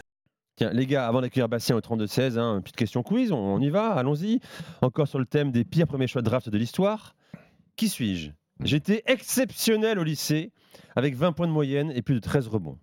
Michael Jordan décide de miser sur moi sans que je passe par l'université. Immature, arrogant, je m'embrouille avec tout le monde, Ouais. coéquipier et public compris. J'atterris en 2001 chez les Wizards. Je fais tout de même 14 Kwame saisons Brown, NBA. Kwame Il est là, Brown. Kwame Ouais. Brown. J'avais plus le nom. Moi non plus, je trouvais. 14 saisons NBA. Bravo. Alors, Bravo, ma- Steve. Au- Autant, autant de Jimmy Brown qui me c'est mon cousin. C'est le tien aussi finalement. Oui. C'est la famille les gars. Alors, alors, MJ, autant ça a été une réussite sur le terrain, mais c'est sûr que quand il a pris le- le- la présidence des, des- des- des- des Hornets, ça n'a pas été, ça- ça a pas été catastrophique. terrible. ouais. Bastien est avec nous 32-16. Salut Bastien. Salut les gars, ça va? Bienvenue. Eh, Bien et toi? Bah, va, nickel. Bon, qu'est-ce qui te fait veiller encore ce soir là Je suis déjà, je suis très heureux que vous fassiez une euh, petite émission euh, pour parler du basket. Ça fait plaisir. Ouais, mais on aime le basket à RMC, tu le sais, on est sur les grandes compétitions de l'équipe de France. On a même quelqu'un sur place qu'on ira voir dans un instant, Arnaud Valadon. On a même quelqu'un euh, avec l'équipe de France féminine de l'Euro à l'Euro qui s'est imposé d'ailleurs hein, euh, Oui. aujourd'hui face Oui. au Monténégro, Assez facilement. hein. avec notamment euh, la petite sœur, la grande sœur, pardon. Marine Fatou Ah non, Qu'est-ce que je raconte? Non, Qu'est-ce que tu racontes Pas du tout. Mariam Badian Non, Ouais, attends. Iliana Rupert. Mais, euh, voilà, Ah, Iliana il y a- Rupert, est- Rupert, qui est blessée, elle n'a pas joué. Mais elle, est sur place en Ah Slovénie. elle est sur place. Elle est à et- et il y a un vrai choc en demi France-Belgique. Bastien. Incroyable. Ça t'intéresse pas, apparemment, le Non, non, parce Oui. que Bastien attend justement, et depuis 12 minutes en fait, en réalité. Et c'est la libre antenne. Tu connais le principe? C'est les auditeurs, c'est le 32-16. C'est pas bien. Stephen Brun euh, et son ego. Oh là Non, là, mais après, très sévère. non, mais même. là, on Ouais, mais laisse-le messages. parler Oui, oui, maintenant. t'as raison. Romain, Bastien justement. Bon, Oui. raconte-nous un peu comment tu vis cette soirée. Est-ce que tu es déjà fan de Victor Mbanyama Alors, euh, bah, comme tout le monde, euh, totalement fan. Moi, j'ai pas trop de doutes euh, sur le fait qu'il réussisse en NBA parce qu'il, pour moi, déjà, il, il faut, faut pas qu'il joue poste 5, faut qu'il joue poste 4, voire 3 dans certaines euh, philosophies euh, de jeu. Et puis, euh, moi, je voulais vous parler de Bilal. Bilal Alors, euh, Koulibaly, je, ouais. voulais, je voulais vous poser la question est-ce quel, euh, quel plancher, quel, quel niveau de carrière vous imaginez pour Bilal en, en NBA, par exemple? Bah, c'est hyper dur, dur. mais moi, moi je, je- je me répète, hein, il a eu une progression exponentielle et, et là aussi, on va le drafter sur, euh, sur son, futur, malgré des, bonnes performances, hein, évidemment, en, demi-finale et en finale euh, du championnat de France. C'est sur, son avenir qu'on va le drafter et c'est vraiment dur de le dire, mais, ce que je peux dire, c'est qu'il progresse tout le temps, que défensivement, il intéresse tout le monde parce que justement, il a une envergure incroyable. Moi, je le vois faire une belle carrière NBA. Je, je- je miserais sur lui, mais en tous les cas, si j'étais une franchise NBA, parce que pour l'avoir vu jouer très fréquemment, il apprend vite, il comprend vite, et ça, c'est important aussi. Après, le problème de, de Bilal, c'est dans quelle franchise il va tomber. C'est-à-dire que s'il tombe sur une franchise qui est tout de suite euh, à des prétentions de, de, de, de, de, de play-off, si- je vais citer Dallas. Dallas qui. C'est étonnant, mais pourquoi, pourquoi tu Bah, choisis parce Dallas que, bah, parce qu'ils sont, ils sont à la dixième place et ils ont plus ou moins de, de la possibilité de. de, de Et pourquoi pas de- de- OKC de drafter Mais non, mais ce serait le nouveau Finney Smith de Dallas. C'est bien, non?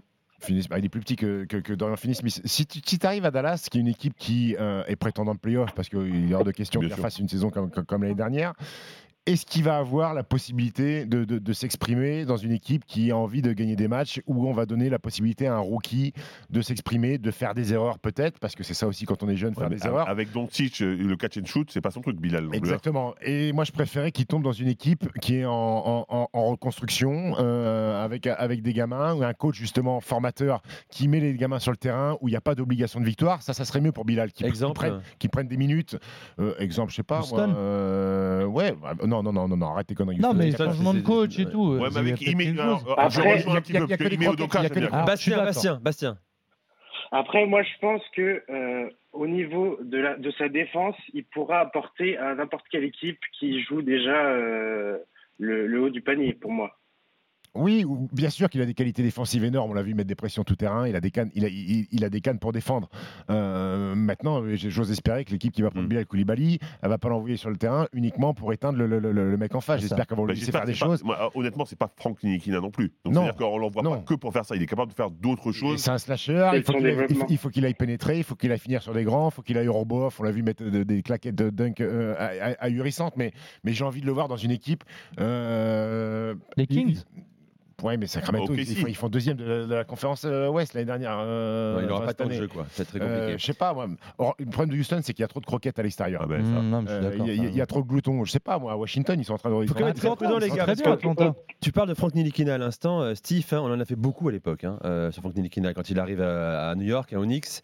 Euh, au final, aujourd'hui, ça reste Une Un flop, déception Un flop. Un flop, on peut le dire très Oui, clairement. oui. Euh, on verra comment ça se passe pour Bilal Koulibaly aussi, qui est un peu dans la même euh, famille de joueurs à peu Mais près. mais il y a- il y a une question de mentalité. C'est qu'aujourd'hui, en NBA, il faut avoir envie de croquer un petit peu. C'est-à-dire qu'il faut te montrer. Tu peux pas te cacher. Mm. Franck, il n'avait pas cette mentalité- mentalité-là. Il avait la mentalité de, de joueur d'équipe, défendre, faire des passes à droite à gauche, annoncer des systèmes et organiser. Un Tu peux pas.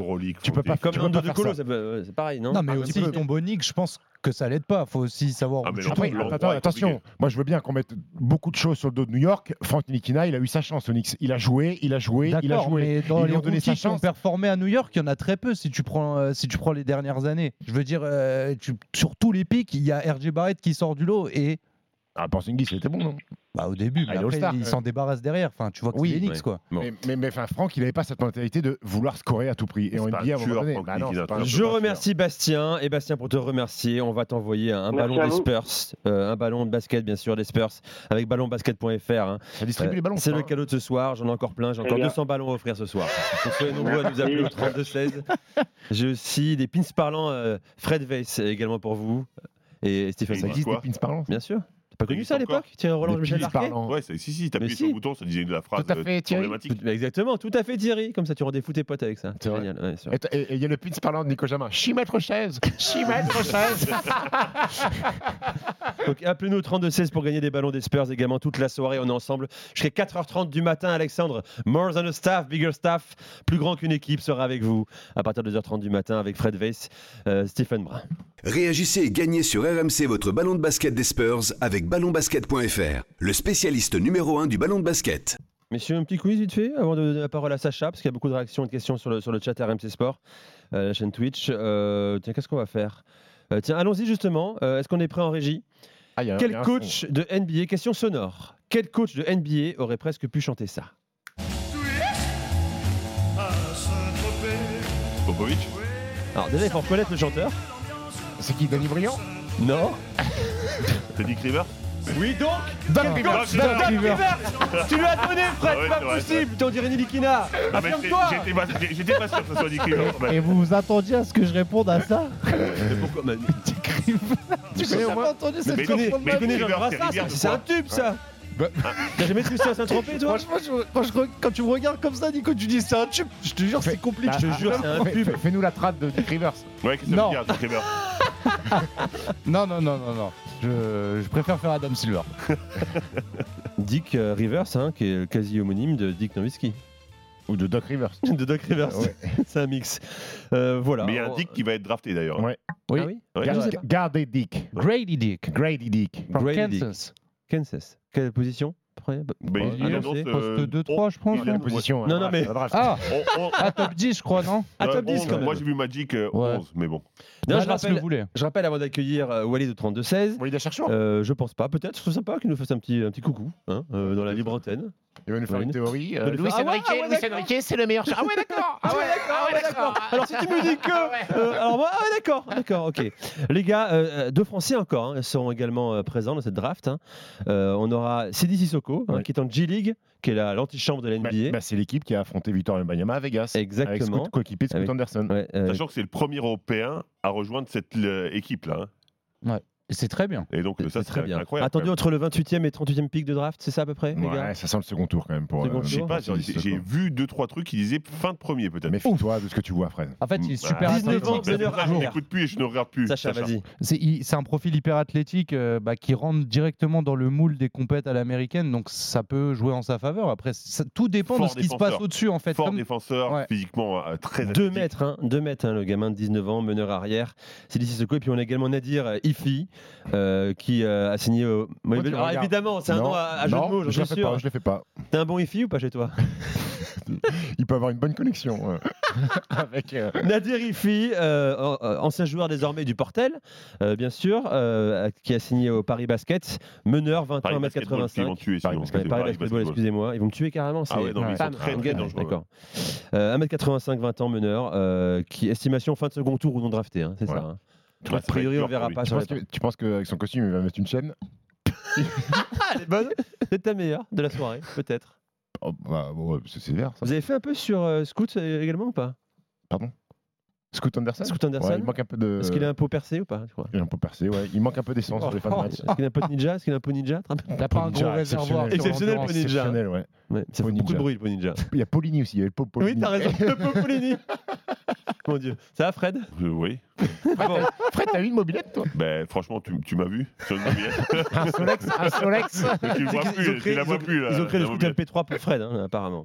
Euh, les gars, vous écoutez la libre antenne, évidemment, il est 1h42 du matin. La nuit de la draft 2023 sur, euh, sur RMC. euh, Dans une demi-heure à peu près désormais. Adam Silver, donc, le, The Commissioner. C'est comme ça qu'on le dit. Hein? Oui, on peut dire ça comme ça, oui. Li- Littéralement? Le commissionnaire. Le commissaire? Le patron. Le patron. Le, patron de de la NBA, Adam Silver, va prononcer le nom de Victor Wembanyama. First pick. Pas de suspense, il ira au Spurs San Antonio. Des questions, Sacha, sur euh, la chaîne Twitch, euh, sur le chat de la chaîne Twitch RMC Sport. Ouais, on nous demande si vous savez qui est le euh, qui détient le premier choix du second tour euh, sur cette draft là. Et il y avait aussi une question est-ce que potentiellement Victor Wembanyama pour vous ça a le potentiel de devenir le plus grand sportif français de tous les temps? Waouh Alors je vais répondre. Une à ta question, euh, Mascotto C'est Show, les. Pistons qui ont le premier choix du second tour. Ok. Bon, c'était potentiellement pour projeter Ok. sur les Français. Ah pour d'accord. Et là-bas. Le plus grand français, le, le- le sportif français le plus grand de Qu'est-ce l'histoire. qu'est-ce qu'il faudrait? La question, c'est plutôt qu'est-ce qu'il faudrait pour qu'il devienne le plus grand sportif français de l'histoire En termes hein. de palmarès, Ben, NBA, déjà, équipe de France, tout ça. Tu sais quoi, il y a la NBA, bien sûr, mais il y a les Jeux Olympiques aussi qui sont importants, qui sont très importants. Tout ce qu'il fera avec l'équipe de France, tout ce qu'il amènera avec l'équipe de France, en plus de titre NBA, ça peut l'amener à, à- à être dans la course. Mais moi, j'aime pas ce genre de débat. Je sais Mais que vous aimez beaucoup ce genre de Si- débat. Non, moi ça m'intéresse parce que j'aime à rappeler aux gens qui nous écoutent. On nous parle Teddy Riner, bravo Teddy Riner, tout à fait. Martin Fourcade, super, le biathlon, c'est génial. Mais le basket, c'est- non, c'est Un manque de respect. Le basket et, et le rugby, c'est super, hein, ça anime euh, nos, nos soirées parfois sur RMC. Mais le basket, c'est un- des rares sports universels, les gars. Ah non, mais c'est Si sûr. tu gagnes, si tu es leader de ce sport-là, mais, mais t'es au-dessus mais- de tout le monde. est-ce que la- est-ce que la si France tu gagnes avec respecte- l'équipe de France de basket, Ouais, mais est-ce que la ce sport-là, France avec les respecte- Américains qui raflent tout, Ouais, mais t'es au-dessus de tout le monde. La, la question n'est pas là. La question est de savoir est-ce que la France respecte suffisamment le basket pour le faire entrer dans les meilleurs sportifs? Non, C'est mais ça, la nous, on sera là pour le dire, en tout Oui, cas. mais On est là pour le dire. Do- Il y a deux sports universels dans le monde. subjectif. Le football et le basket. Si tu gagnes avec l'équipe de France, qui plus est avec la Et, et domination. le volet, par contre, aussi, hein, qui est plus pratiqué même. hein. Mais, euh, mais bon, voilà. Oui, non, mais ah, bah, en termes de licenciés, moi, je te parle de sport universel. On joue au basket partout dans le monde.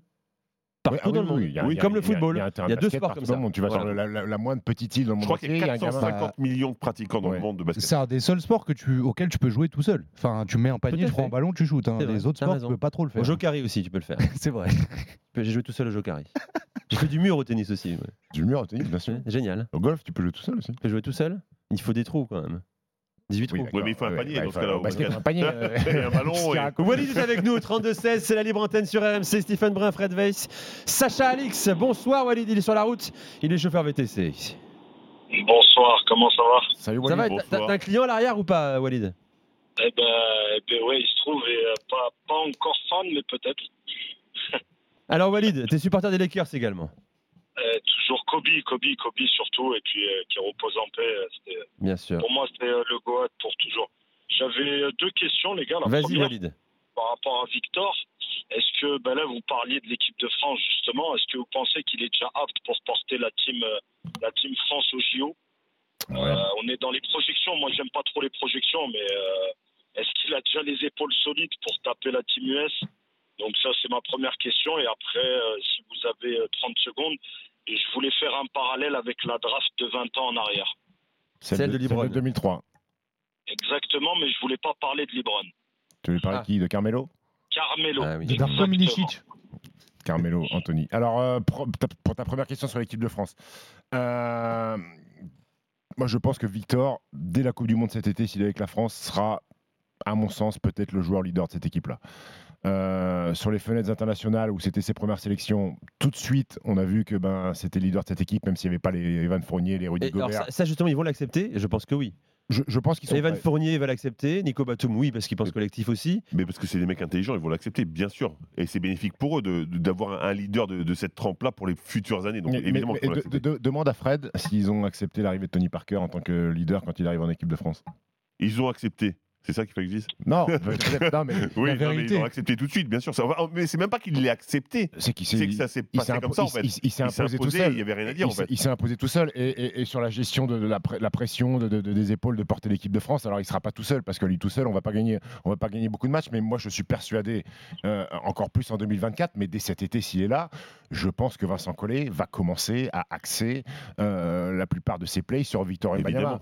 Sur Victor Mbanyama. Alors bien sûr que Evan va avoir un rôle important aussi, que Rudy Gobert va être un rempart de, de Et défensif. attention à Evan qui a eu une saison galère. Oui. On sait que ça va être un chien de la casse euh, Donc, au cours de compétition. Stephen, si je peux me permettre, excusez-moi, je vous ai coupé la Vas-y, parole. Walid, mais non. Le problème, c'est qu'il a un poste hyper hybride. Euh, moi, j'ai entendu un auditeur avant moi, j'étais euh, complètement d'accord avec lui. Il faut un QI basket quand même au-dessus de la moyenne par rapport à l'équipe avec laquelle il joue pour qu'ils puissent, eux, euh, se positionner par rapport à lui. C'est pas si évident que ça. hein, parce qu'il peut jouer à tous les postes, il est performant partout.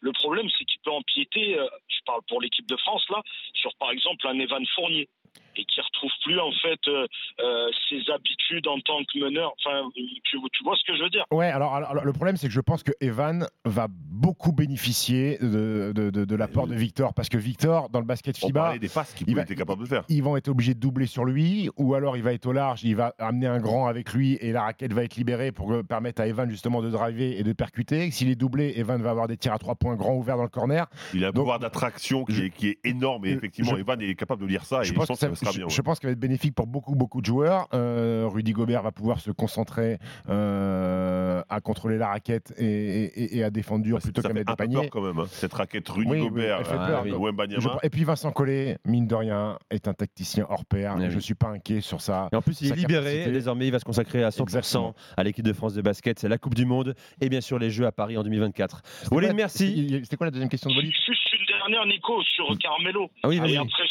ça te dérange pas, euh, euh, on est beaucoup dans les projections, dans les drafts. Carmelo, il était annoncé aussi comme un alien. Euh, Qu'est-ce qui a fait en fait que lui n'a pas eu la carrière qu'il devait avoir selon moi Après, je me trompe peut-être. Et qu'est-ce que Victor doit faire pour pas tomber dans ce genre de, de péripéties? Voilà ce que je voulais dire. Merci les gars de m'avoir accueilli. Fred.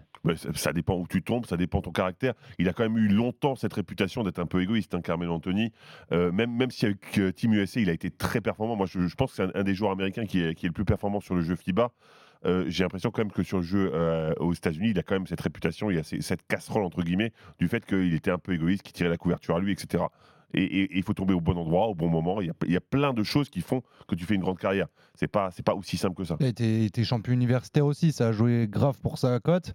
Et derrière, après, Denver, bah, ça a été bon au début, dans les rookies, il est bon. Et après, c'est cette construction avec l'Enix qui a été complètement foireuse. Parce Ah, que la les- ils font- la playoffs, quand même. Ils font les playoffs à New York, mais ils ont un moment le, le plafond, on l'a tout de suite vu. Et ce plafond-là, ils n'ont jamais trouvé la solution pour le percer. Merci beaucoup Walid. Très bonne soirée à toi euh, et bonne draft également. Tu nous rappelles quand tu veux bien sûr pour évoquer. Parce qu'on va suivre les gars. hein. C'est ça la vérité maintenant encore un peu plus la NBA avec un tel représentant et de tels représentants. Parce qu'il y a beaucoup de messages hein, sur, la, sur le chat hein, euh, concernant Bilal Koulibaly. Je découvre qu'il a une vraie, euh, une vraie communauté de fans également Bilal Koulibaly.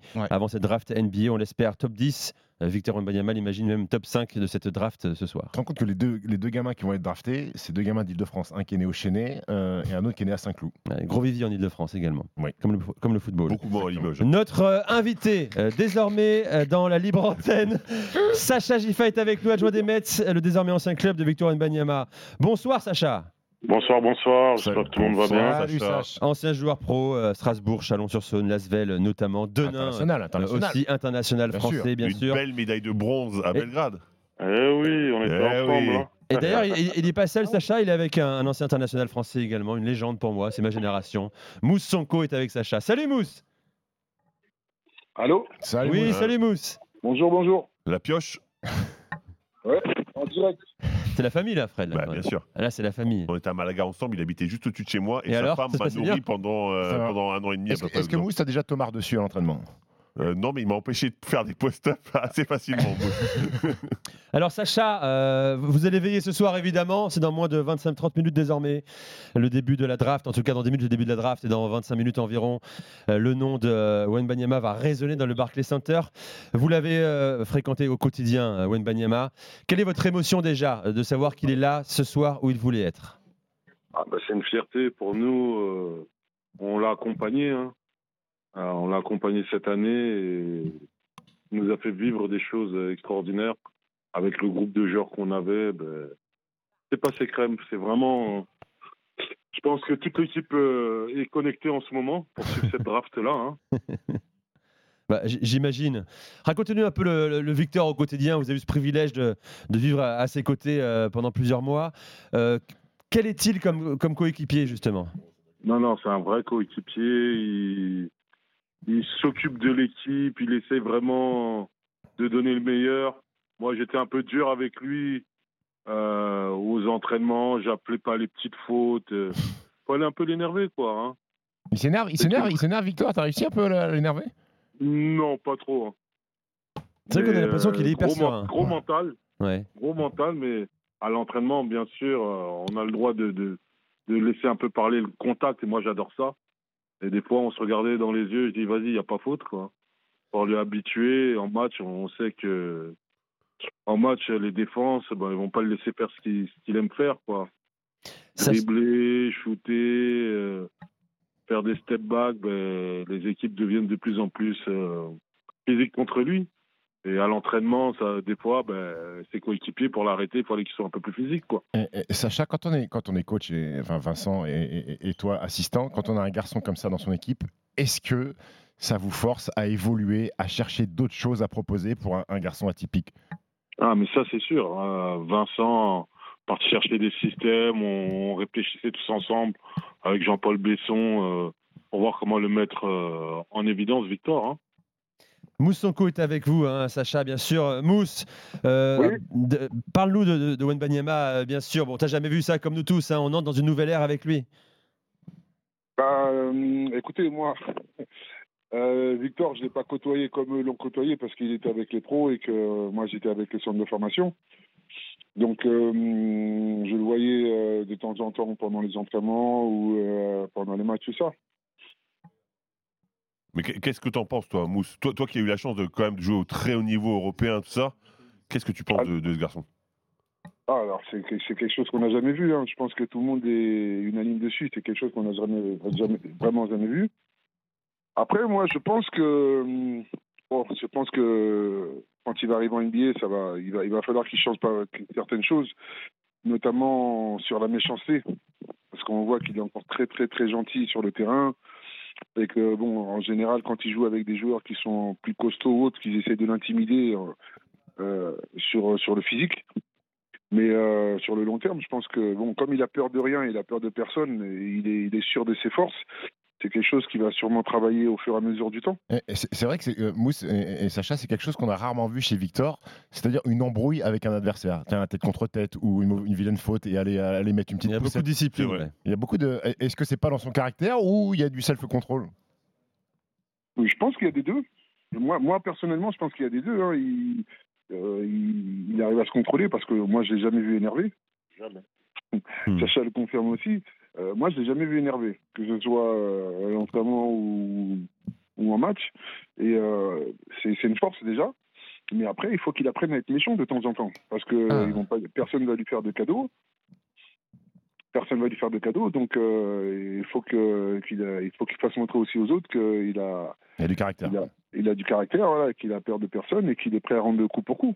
Merci, Moustapha Sonko. euh, Giffard. garde-moi du chakri, s'il te plaît. Bon. Il est dans ma poche là. Bonne soirée, bonne nuit m'occupe de surtout. ça après, tu m'occupes de ça. Bonne- nuit. Alors évidemment, délire de commentaires hein, quand euh, la- Mousse est arrivé sur l'antenne d'RMC, hein, Sacha. Ah oui, oui, non, il disait Mousse des dites-lui que je l'aime. C'est Mace qui a envoyé ça. Il aurait mérité de jouer NBA. Il arrivait 10 piges Eh trop tôt. Légende de playground, vrai killer sur les parquets. Il y en a aussi une pour euh, Sacha Gifa, Easy Breezy First, qui dit lui, c'est la force tranquille. Sacha, on va directement tout de suite là, au Barclays Center avant de passer la main à Alex Biggerstaff. Les noms euh, vont être euh, appelés maintenant à Arnaud Valadon. Ouais, tous les draftés sont en train d'être présentés. On va arriver à Victor. Là, c'est les frères euh, Thompson. On vient de voir Ryan Rupert. On a vu Bilal Koulibaly. Ils sont juste applaudis, annoncés. C'est pas l'annonce d'Adam Silver. hein, Ça n'a pas encore commencé. Mais le protocole se met euh, en ce moment. Là, c'est Jarras Walker, un, un ailier originaire de, Houston. Et donc, on est en train de se mettre en place. Ça va être le moment. Euh, on est en train de les appeler. On est à la fin. hein. Et évidemment, on a gardé Victor Wembanyama pour.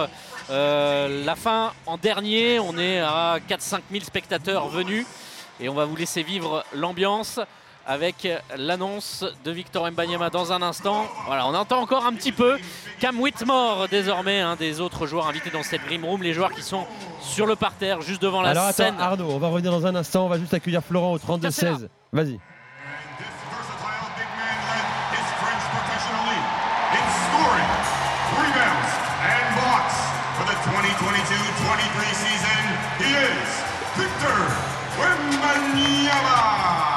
Waouh Déjà une star euh, aux États-Unis, Victor Mbanyama. Arnaud Valadon est sur place. On va vivre ça ensemble sur RMC.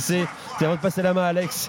Euh, Florent est avec nous, 32-16. Salut Florent Bonsoir. Salut Bonsoir. Euh, Florent, tu as été excellent tout à l'heure. Euh, excellent auditeur d'RMC de la Libre Antenne. Donc, euh, tu remportes le panier de basket Streamline Impact hein, grâce à panierdbasket.fr. On t'envoie Ouais. ça. euh, euh, voilà. Merci Florent. Bravo à toi. Merci Merci. Flo, bravo. Et tu peux rester à l'écoute d'RMC justement. Ça va continuer ce soir jusqu'à 4h30 du matin. Bien sûr, les gars, avant de passer la main à Alex, tiens, dernière question quiz. Euh, tu joues pas, Alex, que tu es devant ma fiche. hein. Super, Quel est le dernier joueur. NBA qui a réussi le dernier quadruple double de l'histoire David Robinson. David merci, au revoir les gars. Bonne soirée. Alex Biggerstar arrive dans un instant. Ils ont l'air. Merci Nico. Alex, tu prends le relais. C'est parti. Merci Sacha également. Et oui, on va avoir, on va continuer surtout sur la, même ligne. hein. On va avoir plein d'invités, on va avoir les réactions avec Arnaud Valadon en direct de New York du Barclays Center. Et puis on aura Stephen, Fred et Sacha ici également. On va avoir Emmanuel Lenevé aussi de l'équipe d'envergure pour nous parler de ces choix que vous connaissez peut-être un petit peu moins. Tout ça, c'est dans la grande nuit américaine, spécial draft NBA, Basket Time sur RMC. À tout de suite. RMC Basket Time, la nuit de la draft.